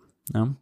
Äh, ganz unabhängig davon, dass das wahrscheinlich nur sehr schwer funktionieren wird, weil die Ausgaben für Energie, das ist ja da, wo der Druck drauf ist, sehr unelastisch sind. Ja, wenn jemand sein Einkommen verliert, dann kürzt er als erstes nicht die Energieausgaben. Er muss dann trotzdem noch mit dem Automobil sein, er muss dann trotzdem noch die Wohnung heizen, duschen, kochen und so weiter. Ja. Ähm, diese Ausgaben, Energieausgaben sind sehr unelastisch. Erst wird woanders gekürzt. Optionale Ausgaben. Das heißt, es ist auch keine gute Strategie. Ja, es ist kein großer Hebel, eine allgemeine Wirtschaftskrise in Kauf zu nehmen, den Friseur pleite gehen zu lassen und so weiter, um Gas zu sparen. Okay. Aber selbst wenn, ja, und selbst wenn jetzt sozusagen Lindner und Lindners Sparpolitik, Festhalten an der Schuldenbremse, keine weiteren Entlastungen und Zinserhöhung der EZB dazu führen, dass wir eine Wirtschaftskrise bekommen. Dann gibt es ja mehr Leute, die wieder in Kurzarbeit sind, mehr Leute, die arbeitslos werden. Ja? Ähm, teilweise dann auch Leute, die schon vorher arbeitslos waren und jetzt natürlich keinen Job mehr finden, weil der Arbeitsmarkt dicht ist. Ja, Tür zu, wir stellen gerade jemanden an. Dann wird da doch jetzt wieder klar, wie eigentlich auch während der Corona-Krise klar geworden ist, die Arbeitslosen sind sehr häufig für ihr Schicksal nicht individuell verantwortlich. Das ist ein makroökonomisches Problem. Die Wirtschaft läuft nicht gut genug. Und nicht, um wieder zurückzukommen, das ist jetzt der Bogen, zu dieser CSU-Kampagne gegen das Bürgergeld oder ja, auch die Bild- und Welt-Kampagne gegen 500 Euro Bürgergeld. Ah, das ist ja zu viel. Dann geht der faule Arbeitslose nicht arbeiten, weil dass er so auskömmlich sei. Ja, komplett, komplett schräges Bild. Ja, die werden malträtiert, die werden gegängelt, denen wird sozusagen nicht der Euro mehr gegönnt und auf der anderen Seite aber willkürlich in Kauf genommen, dass zur Inflationsbekämpfung eben eine Wirtschaftskrise notwendig ist. Ja, die zwei Sachen, das passt nicht zusammen. Passt nicht zusammen. Ja. Ganz schreckliches Zitat, wie ich fand, von Christian Lindner. Damit kommen wir fast zum Schluss. Wir machen noch eine schnelle Fragerunde. Zeit für naive Fragen. Ich stelle nochmal schnell hier äh, das äh, mit diesem langsamen Chat-Modus aus. Langsamer Modus aus. Habt ihr Fragen zu Wirtschaft, Finanzen, Schuldenbremse, Steuern, zu dem, was wir gesehen haben, dann haut sie gerne in den Chat. Ähm, dann versuche ich da noch äh, ein paar Fragen zu beantworten. Es gibt keine falschen Fragen. Die können naiv sein, die sollen naiv sein. Wer schon häufiger dabei war, kennt das. Nicht jede Frage schaffe ich dann immer zu beantworten, weil da geht's, dann kommen ganz viele. Aber ich gebe mir natürlich Mühe. Und äh, es sei nochmal darauf hingewiesen, dass jetzt am Dienstag die Niedersachsen-Interviewreihe äh, weitergeht von Thilo. Äh, die äh, Spitzenkandidatin der Linken, Jessica Kausen, ist da. Dann haben wir Christian Wulff, äh, Bundespräsident AD und der Bundesverfassungsgericht. Richter vom Bundesverfassungsgericht AD, äh, der auch da ist. Äh, sehr spannend, solltet ihr nicht verpassen. Und schon mal der Hinweis, Junge Naiv gibt's nur dank eurer Unterstützung. Wenn ihr Junge Naiv unterstützen wollt, seht ihr jetzt die Details dazu eingeblendet oder unten in der Videobeschreibung. Im Namen des Junge Naiv Teams kann ich nur sagen, vielen lieben Dank für eure ganze Unterstützung. Das gibt's alles nur dank euch. Und wer sich mit Beträgen von über 20 Euro beteiligt und unterstützt, wird am Ende eines jeden Videos im Abspann mit seinem Namen verewigt. Gut. Kommen wir mal zu den äh, Fragen. Was müsste man am Finanzwirtschaftssystem ändern, damit Wirtschaftswachstum nicht mehr notwendig ist? Große Frage. Das ist eine große Frage. Ja.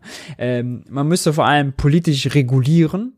Ähm, und es ist, wird ja, es wird ja nie so sein, also Wirtschaftswachstum ist ja quasi ein Ergebnis, was hinten rausfällt wir wollen ja nicht, dass alle Bereiche statisch sind. Ja, also wir wollen ja zum Beispiel, dass der Grün, dass der Markt für Elektromobilität, dass der Markt für Windkraft, Solarkraft, dass der wächst, ja, dass die, dass da mehr produziert wird, dass da Wachstum ist. Das wollen wir. Gleichzeitig will man, dass sozusagen das schmutzige, braune, fossile, emissionsträchtige äh, Geschäft schrumpft. Ja, also man will einerseits schrumpfen, einerseits wachsen.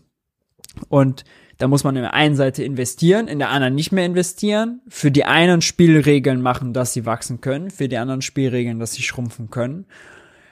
Ob dann am Ende Wachstum im Sinne des Bruttoinlandsproduktes dabei rauskommt oder nicht,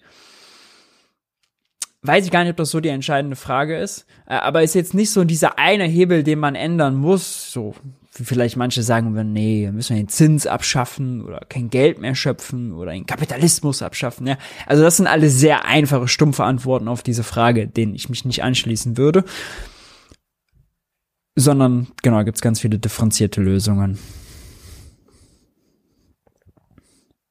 Kann man Familienstiftungen besteuern oder ist das Geld für immer weg? Äh, kommt ganz auf äh, die Stiftung an.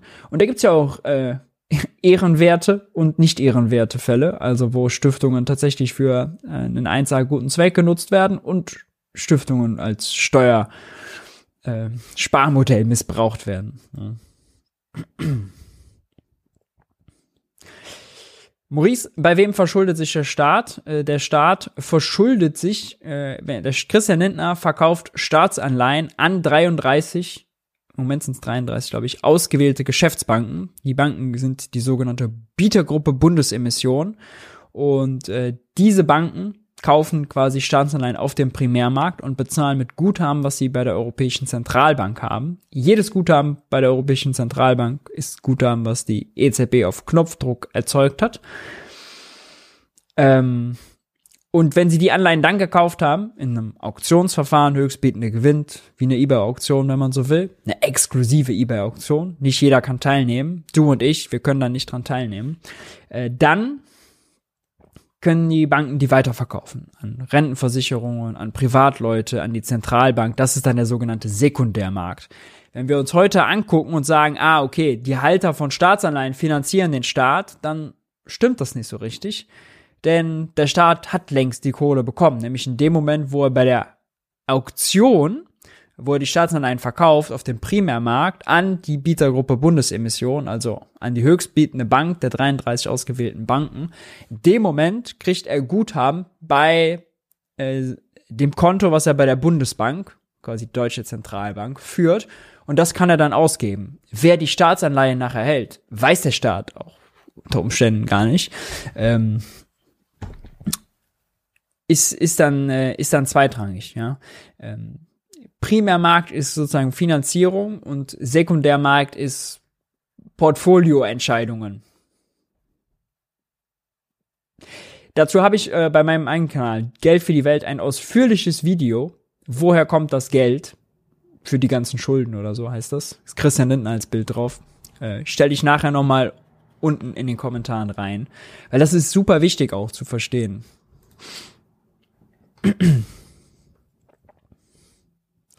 Wer hat sich das Merit Order Prinzip ausgedacht? Wieso wird das nicht abgeschafft? Merit Order beschreibt das äh, Prinzip am Strommarkt. Merit Order ist sozusagen keine feste Regel, wenn man so will.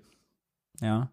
Ähm, und Merit Order ist halt für Güter, die sich halt total ähnlich sind. Strom ist Strom, egal woraus der produziert wurde, wird also das gleiche Produkt angeboten. Und dann orientieren sich alle Anbieter eben an demjenigen, der quasi am teuersten anbieten kann, an dessen Grenzen. Der bietet eben zu seinen sogenannten Grenzkosten an. Ähm, genau, aber wer jetzt sozusagen den Namen dafür geprägt hat, das weiß ich tatsächlich auch gar nicht.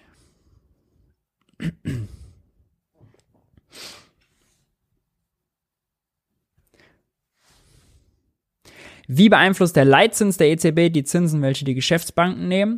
Nun, die Geschäftsbanken, der Leitzins ist der Zins, zu dem die Banken sich bei der Europäischen Zentralbank Guthaben für bisschen längere Zeit, eine Woche bis drei Monate, leihen kann.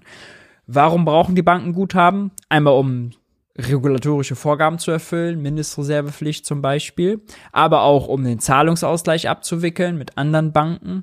Wenn ich jetzt bei Bank A bin und du bist bei Bank B und wir wollen uns gegenseitig Zahlungen hinterher schicken, dann äh, bucht meine Bank mir quasi was ab, deine Bank bucht dir was dazu und die Banken wickeln das aber über ihre Konten, die sie bei der Europäischen Zentralbank haben, ab. in diesem zweistufigen Geldsystem sind ganz viele Konten äh, betroffen, wenn man nur äh, Geld von A nach B schicken will. Und eigentlich ist es auch kein Schicken. Geld fließt nicht oder so. Das stellt man sich falsch vor. Sondern es sind wie ganz viele kleine Spielstände und Anzeigetafeln, die hoch und runter gesetzt werden. Ja, ganz viele äh, Einträge in Zellen in der Excel-Tabelle, die angepasst werden. Da, da fließt sozusagen nichts im, im originären Sinne, wie man sich das vielleicht bildlich äh, vorstellt. Ja. Nun ja. Ähm. genau, und, ähm, und natürlich für Bargeld brauchen sie, äh, brauchen sie Guthaben bei der EZB. Und sich das Guthaben zu beschaffen, ist ein Kostenfaktor und alle Kosten, alle Kosten, die die Bank hat, beeinflussen quasi den Zins, denn mit dem Zins machen sie ja Gewinne. Aus dem müssen sie auch die Miete bezahlen, aus dem müssen sie quasi auch die Beschäftigten bezahlen und eben das Besorgen von Zentralbankgeld. Und so beeinflusst äh, das das. Ne? Also gar nicht so direkt, wie man vielleicht meint. Ähm, ja, aber letztlich natürlich ist das der, das der Weg. Kommen zwei Fragen, machen wir noch zum Schluss. Dum, dum, dum, Wenn ich Bargeld am Geldautomat einzahle, wird dann Giralgeld auf meinem Konto geschöpft, also die Geldmenge ausgeweitet. Äh, wenn du äh, Bargeld einzahlst, genau, äh, dann gibt die Bank, schreibt sie dir Giralgeld auf deinem Konto gut. Ähm, es gibt dann mehr Giralgeld, du ist völlig richtig. Und äh, die Bank verbucht natürlich das Bargeld erstmal so und gibt es dann aber wahrscheinlich ab an die Europäische Zentralbank und bekommt dafür dann eine Kontogutschrift bei der Europäischen Zentralbank. Ja. Äh, der Witz war, als es Negativzinsen bei der EZB gab, gab es einige Banken, die statt sozusagen das Bargeld, was sie einnehmen, an die EZB zu geben und in Deutschland an die Bundesbank, um dann Gutschriften aufs Konto zu bekommen, so quasi wenn wir Bargeld zur Bank bringen, um es aufs Konto zu legen, haben sie sich in riesigen Tresoren eingemietet, äh, von Security-Firmen geschützt und das da eingelagert, äh, weil das günstiger war als dieser äh, Strafzins, der Guthabenzins, minus 0,5 Prozent, äh, auch, äh, an, die, äh, an die EZB oder an die Bundesbank zu zahlen. Welche Strategie könnte als Alternative zu den Einmalzahlungen verstanden werden? Einmalzahlungen ist wahrscheinlich gemeint Energiepreispauschale und so weiter. Hm. Boah, schwierige Frage, was die Alternative dazu ist. Die, also die Alternative ist wahrscheinlich erstmal die Steuersenkung. Ja. Ähm, da kann man zum Beispiel an die Mehrwertsteuer rangehen, dass die Leute erst gar nicht mehr zahlen oder auf, anderen, auf der anderen Seite halt äh, kompensiert werden. Steuersenkung ist äh, manchmal einfacher, weniger bürokratisch, als weniger aufwendig, als Einmalzahlungen für alle. Aber äh, natürlich auch nicht so zielgenau, weil Einmalzahlungen sind natürlich immer zielgenauer wenn damit die Einmalzahlung von Arbeitgebern an Beschäftigte gemeint ist, diese 3000 Euro, die der Staat steuerfrei stellen will, äh, dann gilt das, was ich gerade gesagt habe, natürlich nicht. Da wären die Alternative natürlich normale Lohnerhöhungen. Ja. Jetzt ein bisschen Kontext gefehlt. Gut, ihr Lieben. Ich danke euch, dass ihr am Start wart. Ähm, ich habe mir heute auch irgendwie, glaube ich, eine Erkältung eingefangen, weil der ICE ausnahmsweise mal äh, sehr kalt war, nicht sehr warm. Verspätet natürlich wie eh und je äh, und irgendwie kalt, keine Ahnung. Muss euch aber nicht interessieren. Ich danke euch, dass ihr da wart. Äh, lasst ein Like da, lasst ein Abo da. Wenn euch das Video gefallen hat, schreibt's gerne in die Kommentare, wenn ihr Anregungen oder Kommentare habt. Da freue ich mich immer sehr drüber. Ist gleich, wenn ich den Stream beende, unter dem Video verfügbar. Ansonsten freue ich mich, wenn wir uns nächste Woche Montag wiedersehen. Dann müssen wir über das Inflationsausgleichsgesetz sprechen, über die Mehrwertsteuersenkung auf Gas und wer weiß, vielleicht ist dann schon die Gasumlage nochmal in Frage gestellt. Wir werden sehen. Bleibt hier am Start. Passt auf euch auf. Bis nächste Woche. Ciao, ciao.